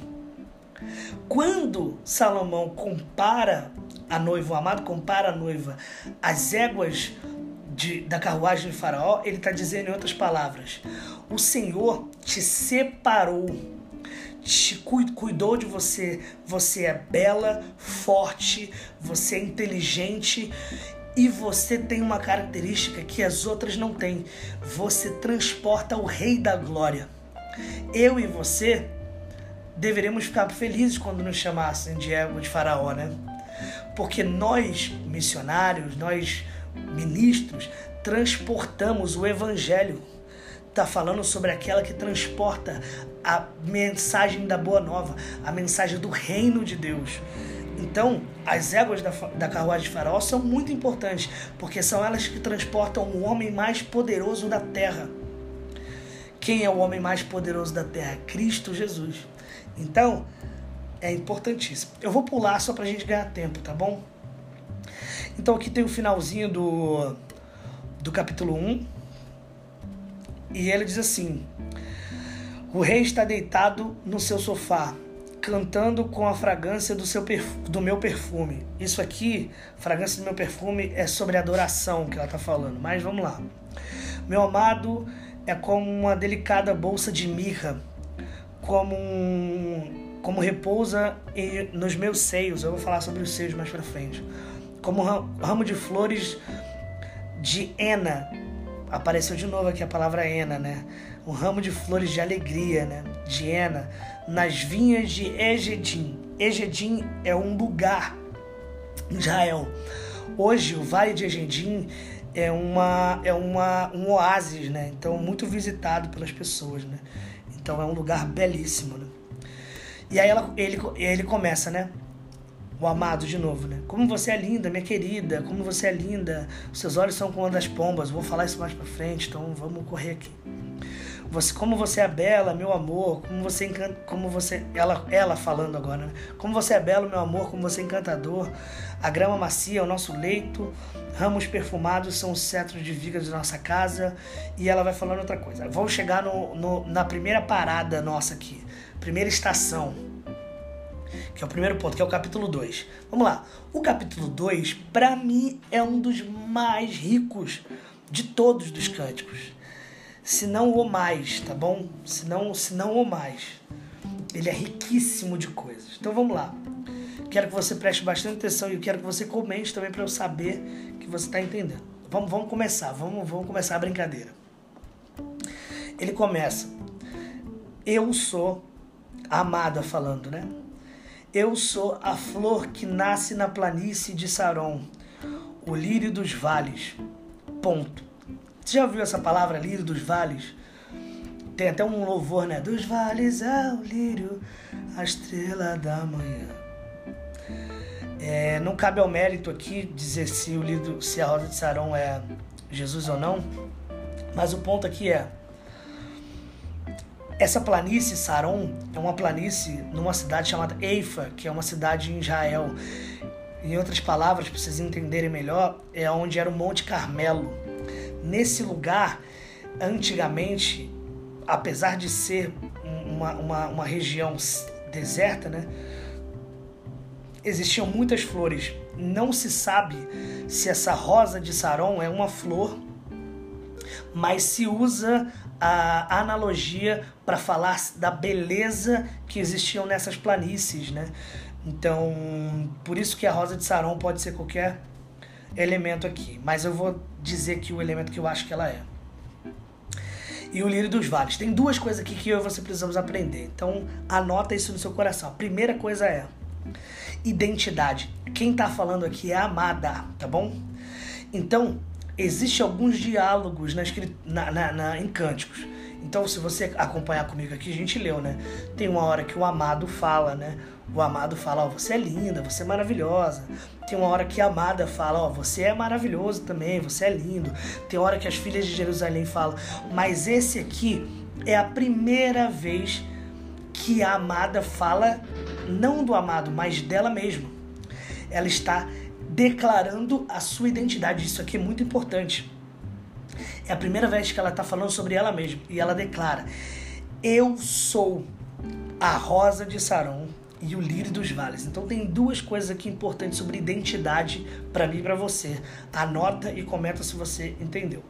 Primeira coisa é, quando ela diz assim, eu sou a rosa de Saron, a rosa de Saron significa resplendor da glória de Deus significa a beleza da glória de Deus. Então, rosa de Sarão significa o resplendor da glória de Deus. Então, quando ela está dizendo, ela está falando assim: Eu sou o resplendor da glória de Deus. A minha beleza, a minha identidade não é uma identidade minha mesmo, mas é uma identidade que reflete a identidade do meu amado. Está falando sobre a graça. Então a minha e a sua beleza, a minha e a sua bondade não não não foi gerada em nós mesmos. Nós não, não temos mérito disso.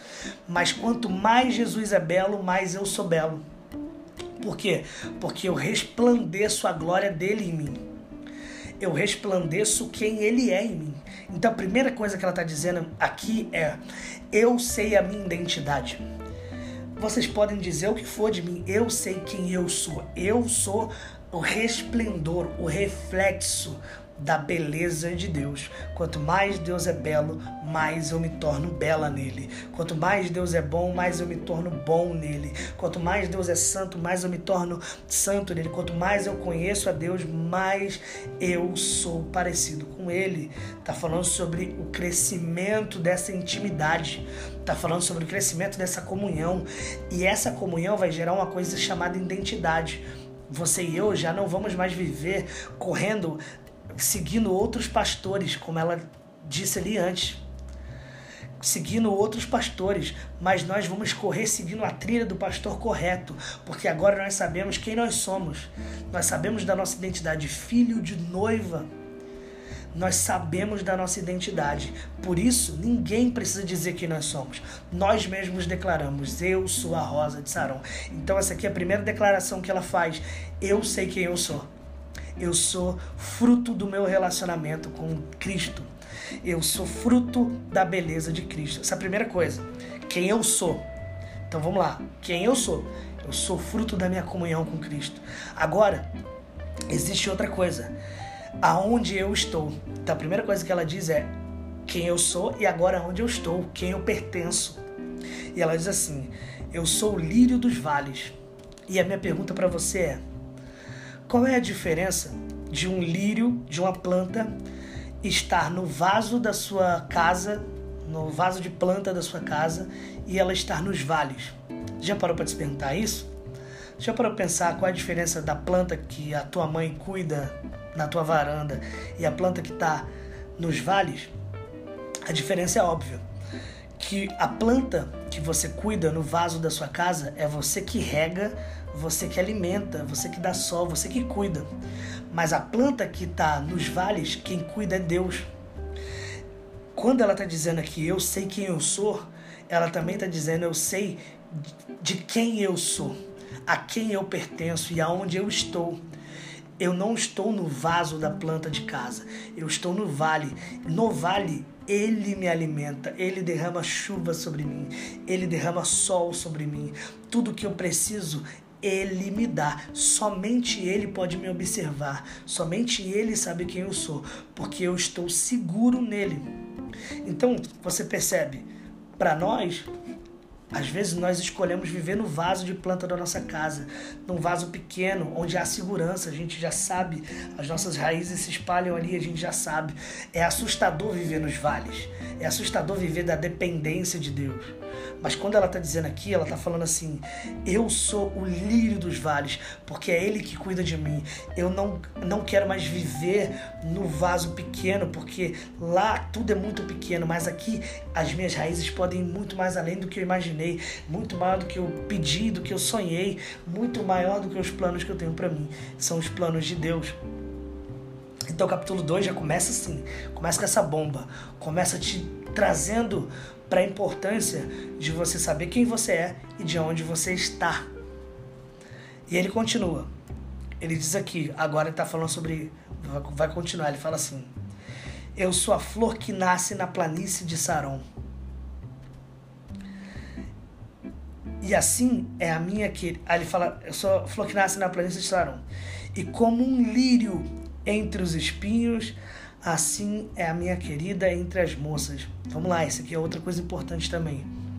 Por que, que ele está falando aqui sobre, com, com lírio entre os espinhos? Assim é a minha amada entre as moças. Está falando sobre a congregação da igreja, sobre a comunhão dos santos. Tem dia que eu sou lírio, tem dia que eu sou espinho.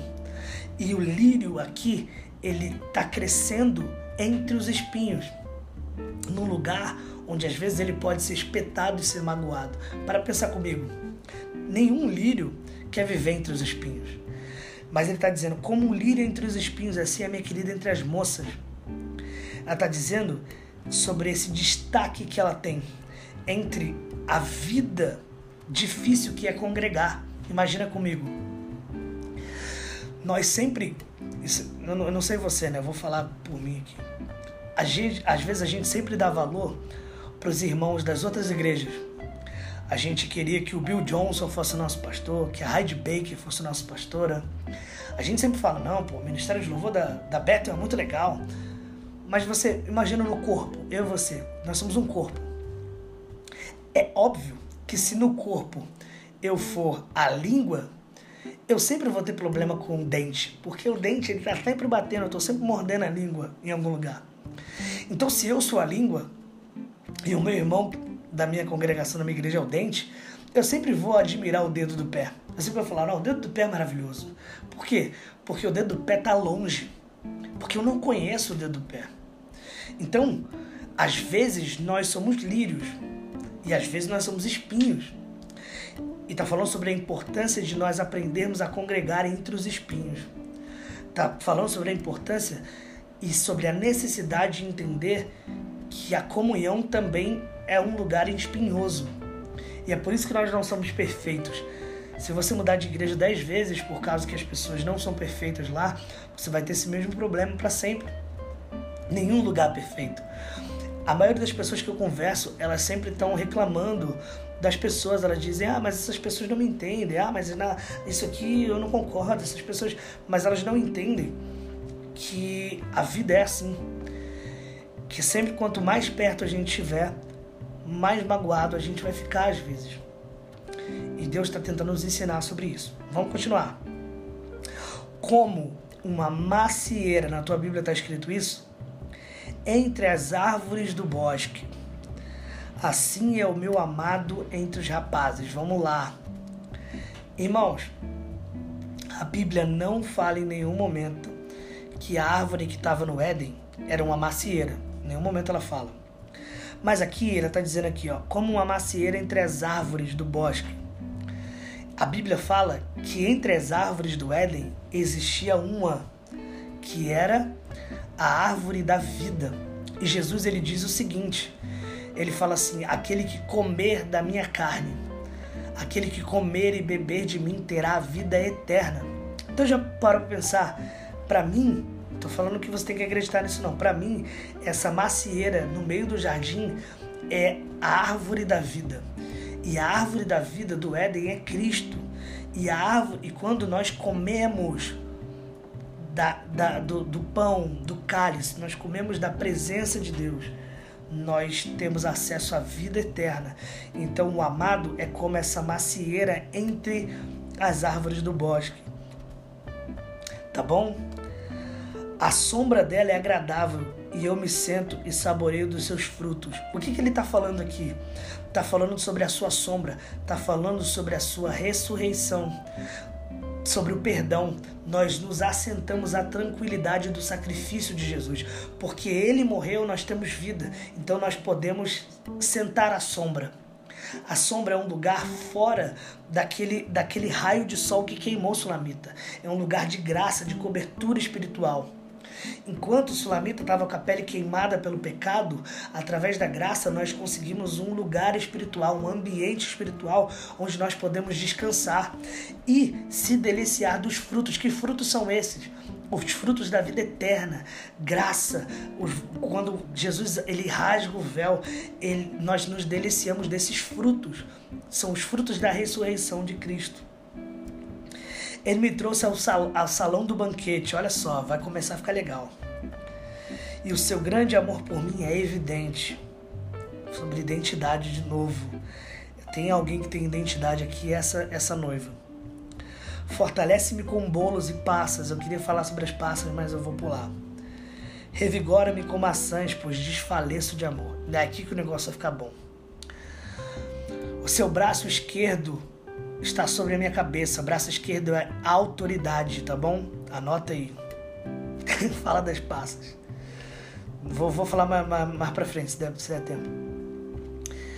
E o seu direito me abrace, sustento. Então aqui, braço esquerdo, autoridade e braço direito, sustento, tá bom? Prometam a mulheres de Jerusalém pelas gazelas e corças selvagens, que não despertarão amor antes do tempo.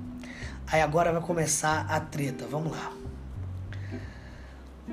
8, versículo 8. Diz assim: Ouçam, o meu amado está chegando, saltando sobre os montes, pulando sobre as colinas.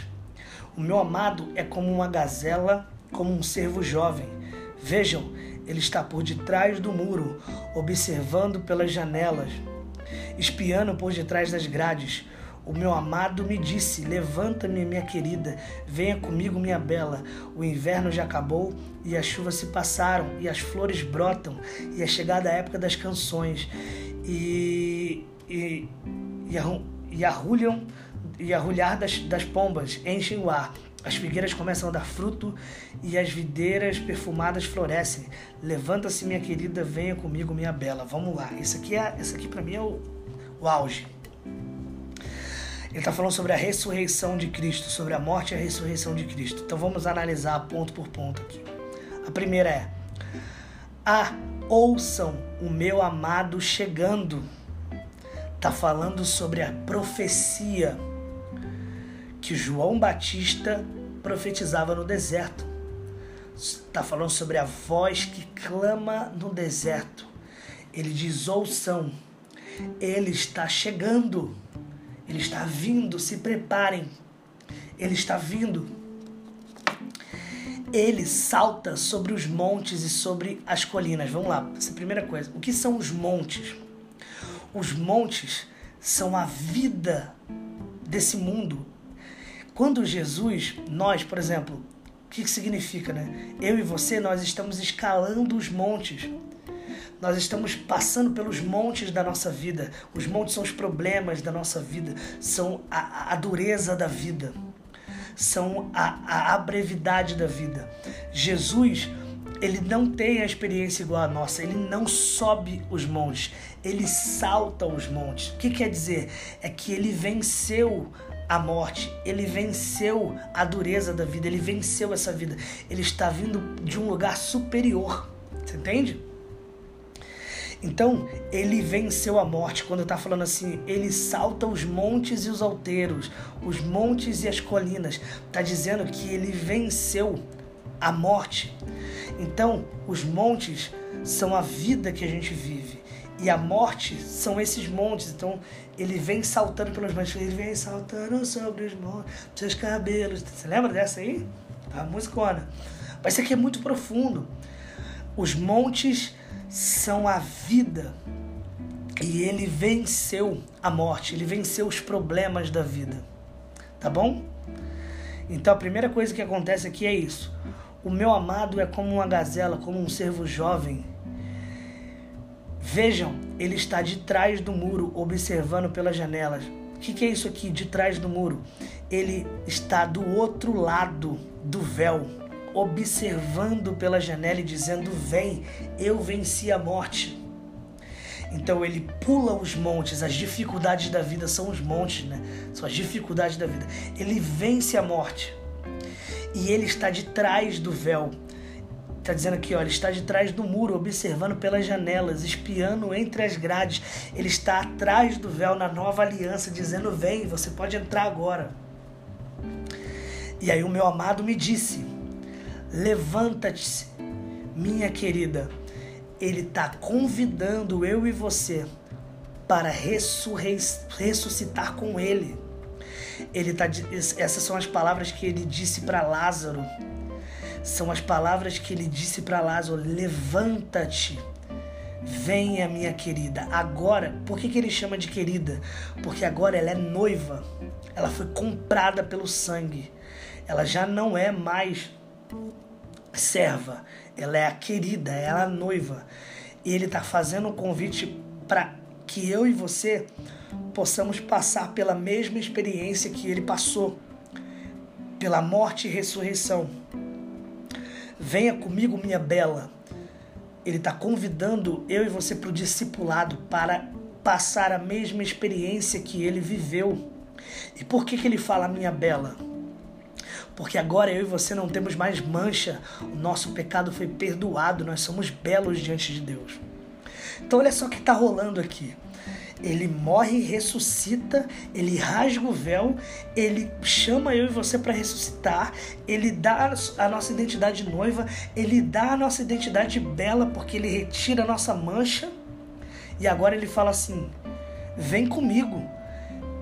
Você imagina? É a mesma coisa que ele falou para Pedro e para os pescadores: "Vem comigo, vim e vede". Venham e vejam. Ele está nos convidando para uma vida com Ele depois da ressurreição, depois que o véu se rasgou, nós podemos acessar a presença de Deus, porque agora nós somos belas, belos, nós fomos limpos. E ele diz: Veja, o inverno acabou. O que é o inverno? O inverno é a época do frio.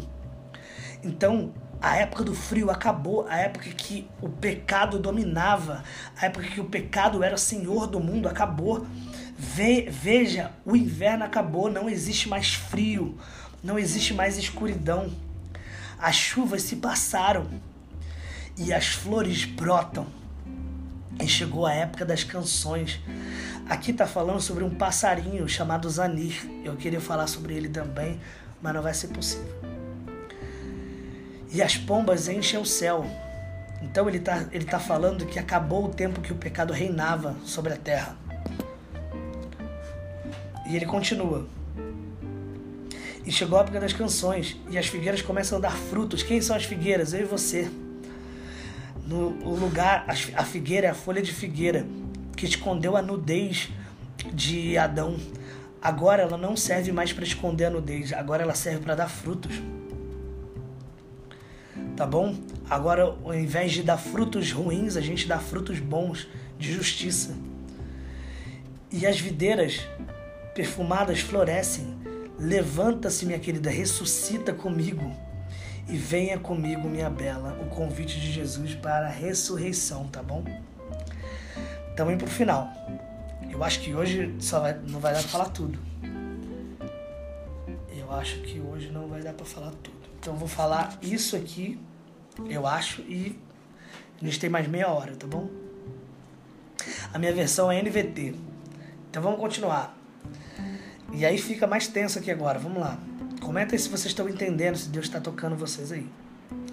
14 é um dos que eu mais gosto também.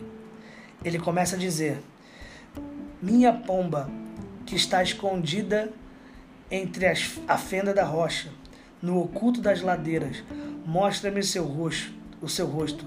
Deixa-me ouvir a sua voz, pois sua voz é doce e o seu rosto é lindo. Vamos lá. Essa pomba, ela tá no Vale de Genezaré, no lugar da fenda das pombas, onde as pombas ficavam em fendas, né? E aqui o que, que tá rolando? Vamos lá. Primeira coisa que a gente precisa entender aqui, ó, pomba. Por que ele utiliza essa palavra pomba? A pomba, o pombo, ele tem uma característica muito única. É obviamente que pombo significa muita coisa, pureza. Tá falando sobre aquela aparição do Espírito Santo é, descendo sobre Jesus no batismo, né? Mas aqui a pomba tem uma característica principal aqui. Tá falando sobre os olhos de pomba, sobre a maneira que a pomba tem a perspectiva das coisas. Porque a pomba, ela, você já viu um pombo, né? Quando o pombo ele vai olhar para um lugar, ele ele foca assim com, com um lado do olho. Ele não consegue é, olhar, né? Como a águia olha. Então ele foca com um lado do olho. E qual que é a grande característica da pomba aqui? A grande característica da pomba é a pomba é aquela que só tem olhos para uma pessoa, para o seu Senhor. Então quando ela diz assim, ó, minha pomba que está escondida, ela está falando, você está escondida no lugar secreto. Você está no lugar, no, no, no, debaixo das minhas asas, no lugar secreto, no meu jardim. E você só tem olhos para mim. Você só tem olhos para mim. Só eu comovo o seu coração. No oculto das fendas das rochas. Vamos lá, mostra-me o seu rosto e deixa-me ouvir a sua voz. Quando você lê isso aqui, comenta aqui para mim. Na fenda da rocha e no oculto das ladeiras. O que, que você lembra? Eu vou te falar o que, que eu lembro. Eu lembro de Êxodo 33. Moisés pediu para ver a face de Deus e Moisés estava na fenda da rocha. Você lembra disso? Então, na velha aliança, Moisés, na velha aliança, antes de tudo isso, do inverno passar, antes do inverno passar, Moisés ele disse assim: "Mostra-me a tua face". E aí Deus diz assim para ele: "Não posso te mostrar minha face, senão você vai morrer. Quem vê minha face vai morrer". E aí Moisés se escondeu na fenda de uma rocha e ficou vendo Deus passar descosta. A gente canta, né? Ser é apenas um vislumbre da sua glória, né? Moisés viu Deus passar descostas, porque ele não podia ver a face de Deus. Mas agora o inverno passou. E agora a canção, quem está cantando a canção Mostra-me a sua glória, mostra-me a sua face, não é a amada, mas é o amado que está cantando. O amado está dizendo assim: Você, o inverno passou, e você está agora no mesmo lugar que Moisés estava, na fenda da rocha. A noiva está no mesmo lugar que Moisés estava, na fenda da rocha. Só que agora é o Senhor que pede para ver a face da noiva. Por quê? Porque ela sabe a sua identidade, ela sabe que ela é o resplendor da glória de Deus e ela sabe que ela foi limpa. E agora, se ela olhar para a face do seu amado, ela certamente não morrerá. Por quê? Porque agora o véu se rasgou e ela pode ver a face. Só que agora é Deus que deseja ver o rosto dela. Por quê? Porque o rosto é belo e a sua voz é doce. Então, a nossa voz para o Senhor é doce e o nosso rosto é belo. E Deus deseja que a gente se revele. Deixa eu te falar uma coisa. Quando você não, quando você não acredita no seu potencial, quando você não acredita no seu ministério, naquilo que Deus te chamou para fazer, você está se escondendo na rocha. E Deus, ele não quer que você fique escondido aí. Deus quer que você saia para fora. Deus, ele quer ver o seu rosto e ouvir a sua voz. Porque mesmo que você não acredite que você tem algo precioso, Deus acredita que você tem. Eu quero contar um outro testemunho para vocês. Eu tenho várias músicas, tem várias músicas que estão aí no EP da Five, é, que eu escrevi, algumas eu participei com algumas letras e tal. É, e quando eu comecei a cantar e compor, né, eu falava para mim mesmo, né, as minhas letras são muito feias, as minhas músicas são muito feias. Eu nunca vou mostrar para ninguém as minhas músicas. E era sempre sobre momentos que eu tava com Deus, orando, quebrantado. Eu botava o celular para gravar. Eu nem lembrava, às vezes eram espontâneos, né? E eu sempre falava: não, nunca vou mostrar. É, nunca vou mostrar minhas músicas para ninguém. E um dia, eu tava eu e meu melhor amigo, a gente tava indo pra uma favela no Rio fazer evangelismo. E eu e o pastor Vitor. São muitos anos atrás, muitos anos atrás. E a gente no ônibus, né? Muito tempo no ônibus, aí ele falou, pô, presta o celular aí, deixa eu mexer aí, escutar as músicas e tal. Ele foi nas minhas gravações. Eu tô lá no ônibus e tal, normal. E aí ele veio com o olho cheio de lágrimas e falou assim, cara, que que é isso aqui? Cara, isso aqui é muito precioso. Eu lembro que era até uma música assim. É, te amo mais que tudo que eu possa desejar. E estou enfermo de amor, querendo te encontrar. E, e, e ele falou, cara, que que é isso? Essa música é muito legal, cara, me tocou e tal. E, e, eu falei, não, mas eu não quero mostrar pra ninguém. Ele falou, cara, você precisa gravar isso é, é, é, e, e mostrar para as pessoas e tal. E nesse dia eu fui muito ministrado, por quê? Porque eu tinha coisas lindas para Deus, poderosas, e que nem eu sabia que eram. E ele estava me dizendo: Isso aqui é lindo que você fez para mim. Isso aqui que quando você canta para mim, eu achava minha voz horrível. E, e, porque eu não sei, eu não sei cantar, né? Eu tenho a voz rouca demais aí. E aí tem a galera que sabe cantar mesmo, né? Que faz o melisma. Eu não sei nada de cantar, só fazer uma nota e acabou. E eu achava horrível. E aí Deus falou assim: Mas quando você fala, quando você canta, para mim isso é lindo. Eu quero ver a sua, sua face. Eu quero ouvir a sua voz. Existe algo dentro de você que talvez você nem ache que é lindo, mas para mim é. E isso é muito, muito engraçado, porque eu sempre fiz isso comigo mesmo, né? Eu sempre fui uma pessoa muito autocrítica, eu não, eu não vou pregar porque eu não sei, eu não vou. E um dia Deus me curou disso, Deus arrancou isso de mim. Ele disse: eu, quero, eu posso ouvir todo mundo cantando. As minhas músicas, se você for tirar a cifra das minhas músicas, é a mesma nota, sempre. Eu faço duas notas, no máximo três, é, é básico. E eu sempre ficava falando, por que a música dos outros é mó enfeitada, é mó da hora, é a minha base? Ele falou, porque é isso que eu gosto de ouvir. E, e, aí um dia eu falei, Deus, eu acho que a minha música é ruim. E ele falou para mim assim, é porque eu gosto de música ruim. Eu quero ouvir música. A sua é ruim? Então eu gosto de ruim. E Deus ele foi me convencendo e, e, e dizendo para mim que o que eu tenho em mim é importante. E às vezes a gente tem esse pensamento: Deus não precisa de mim para nada.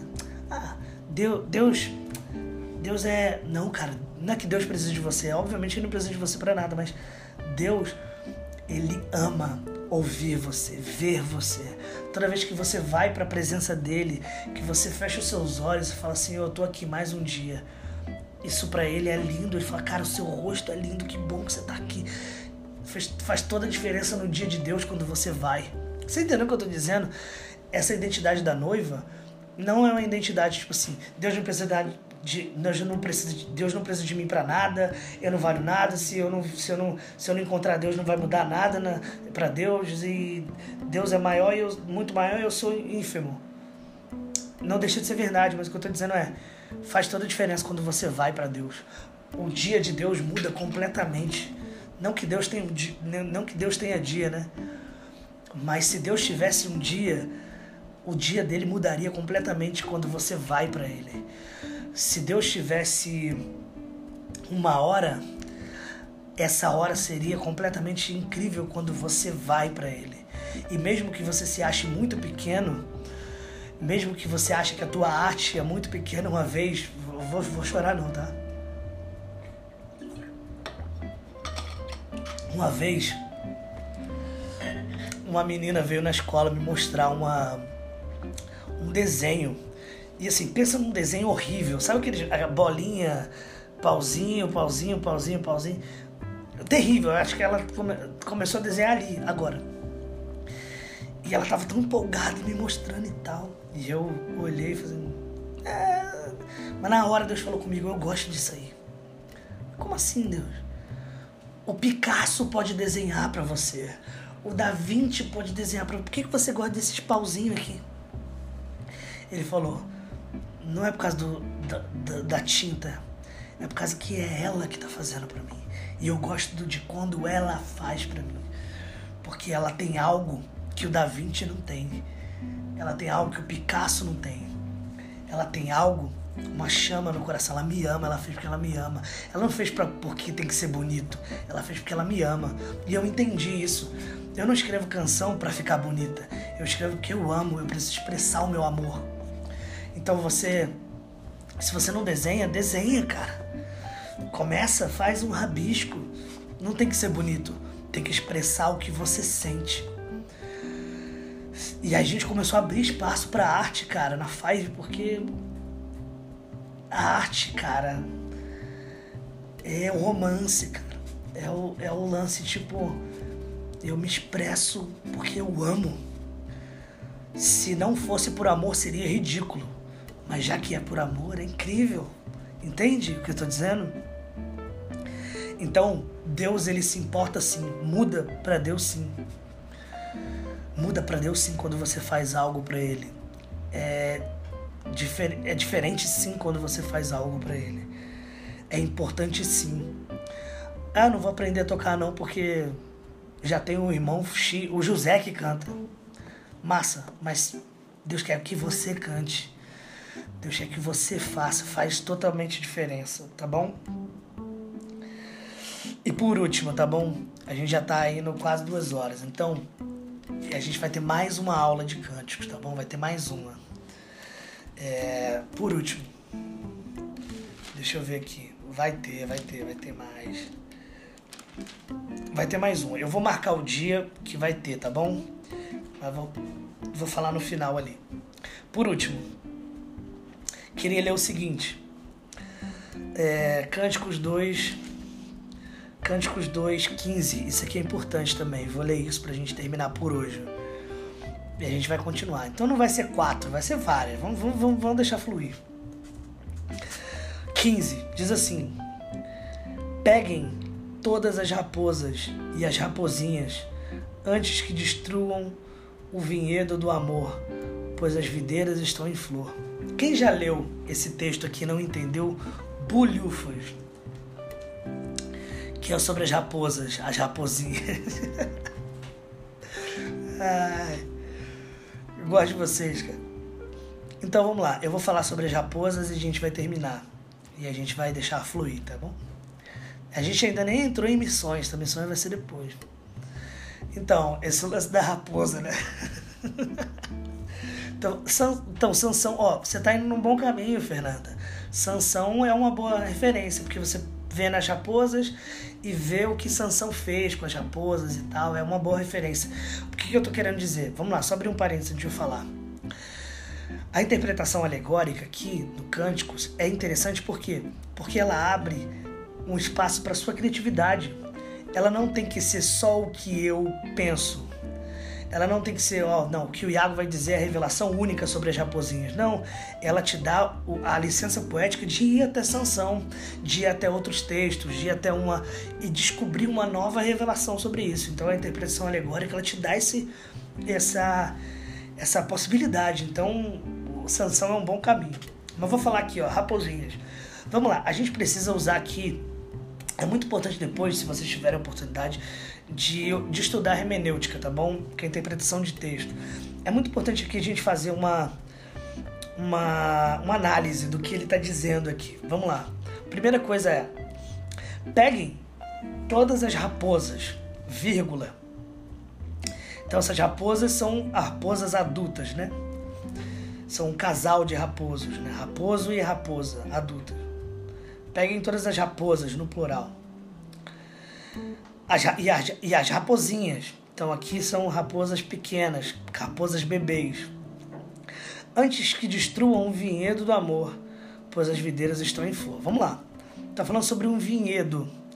Tá falando sobre uma plantação, uma horta, né? Uma, um jardim, né? Vamos, vamos utilizar a palavra jardim aqui. Tá falando sobre o jardim, sobre o vinhedo. Então, a primeira coisa que você precisa perceber aqui é que raposa, o animal raposa, ele tá um pouco no lugar errado. Por quê? Porque na, na, na vinha da uva, na, no jardim da planta, e raposa é carnívoro. Então, raposa, ela precisa estar tá num lugar para comer carne, para caçar e tudo mais, né?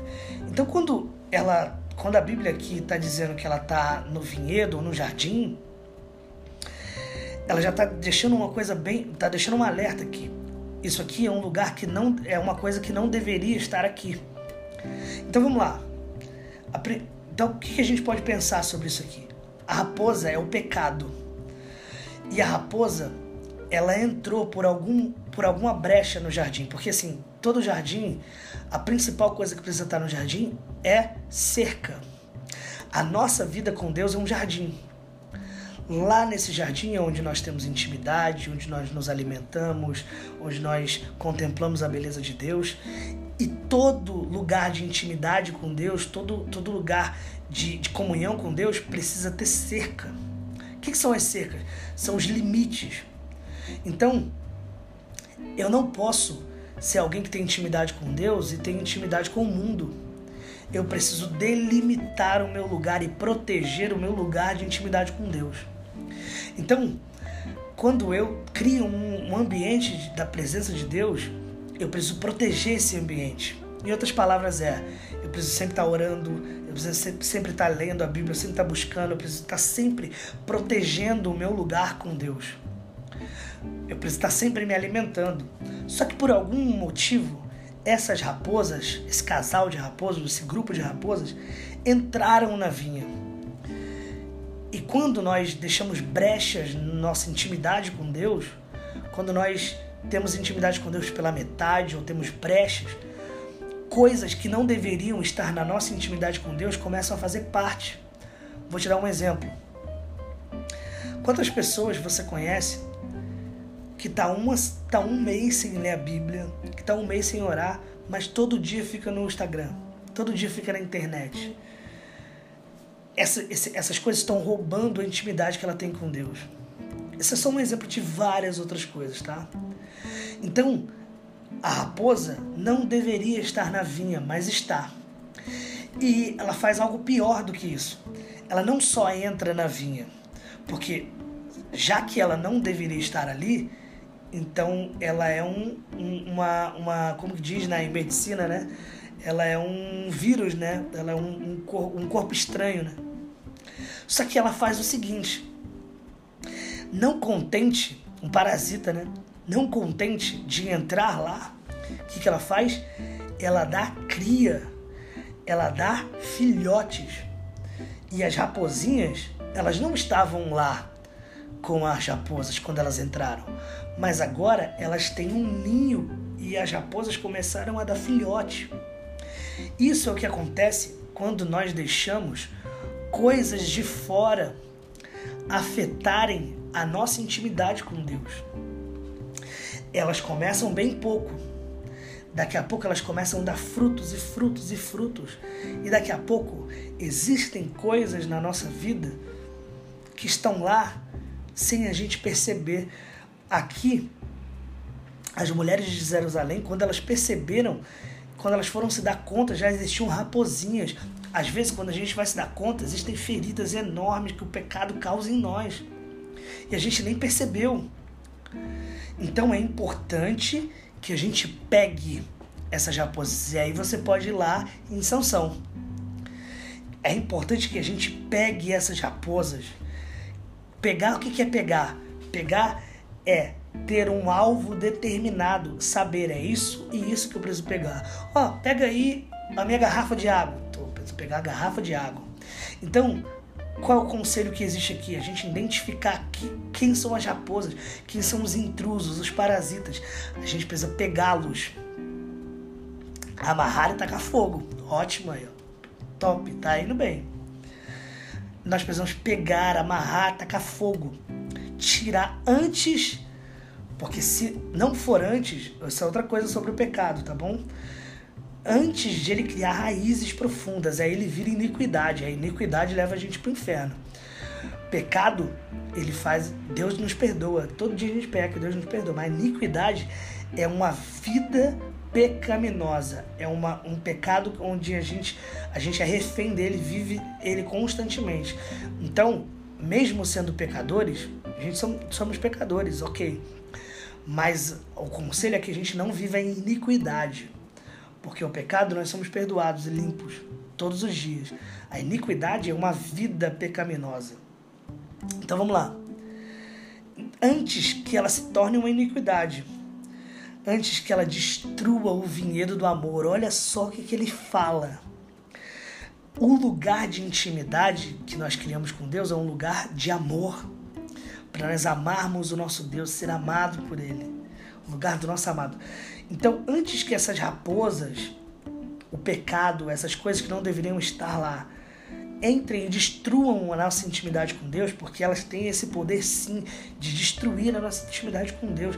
Eu conheço gente que foi deixando coisa pequena entrar, orgulho, medo, mágoa, várias coisas como essa, inveja, e elas foram destruindo a intimidade que ela tinha com Deus pois a videira, pois as videiras estão em flor.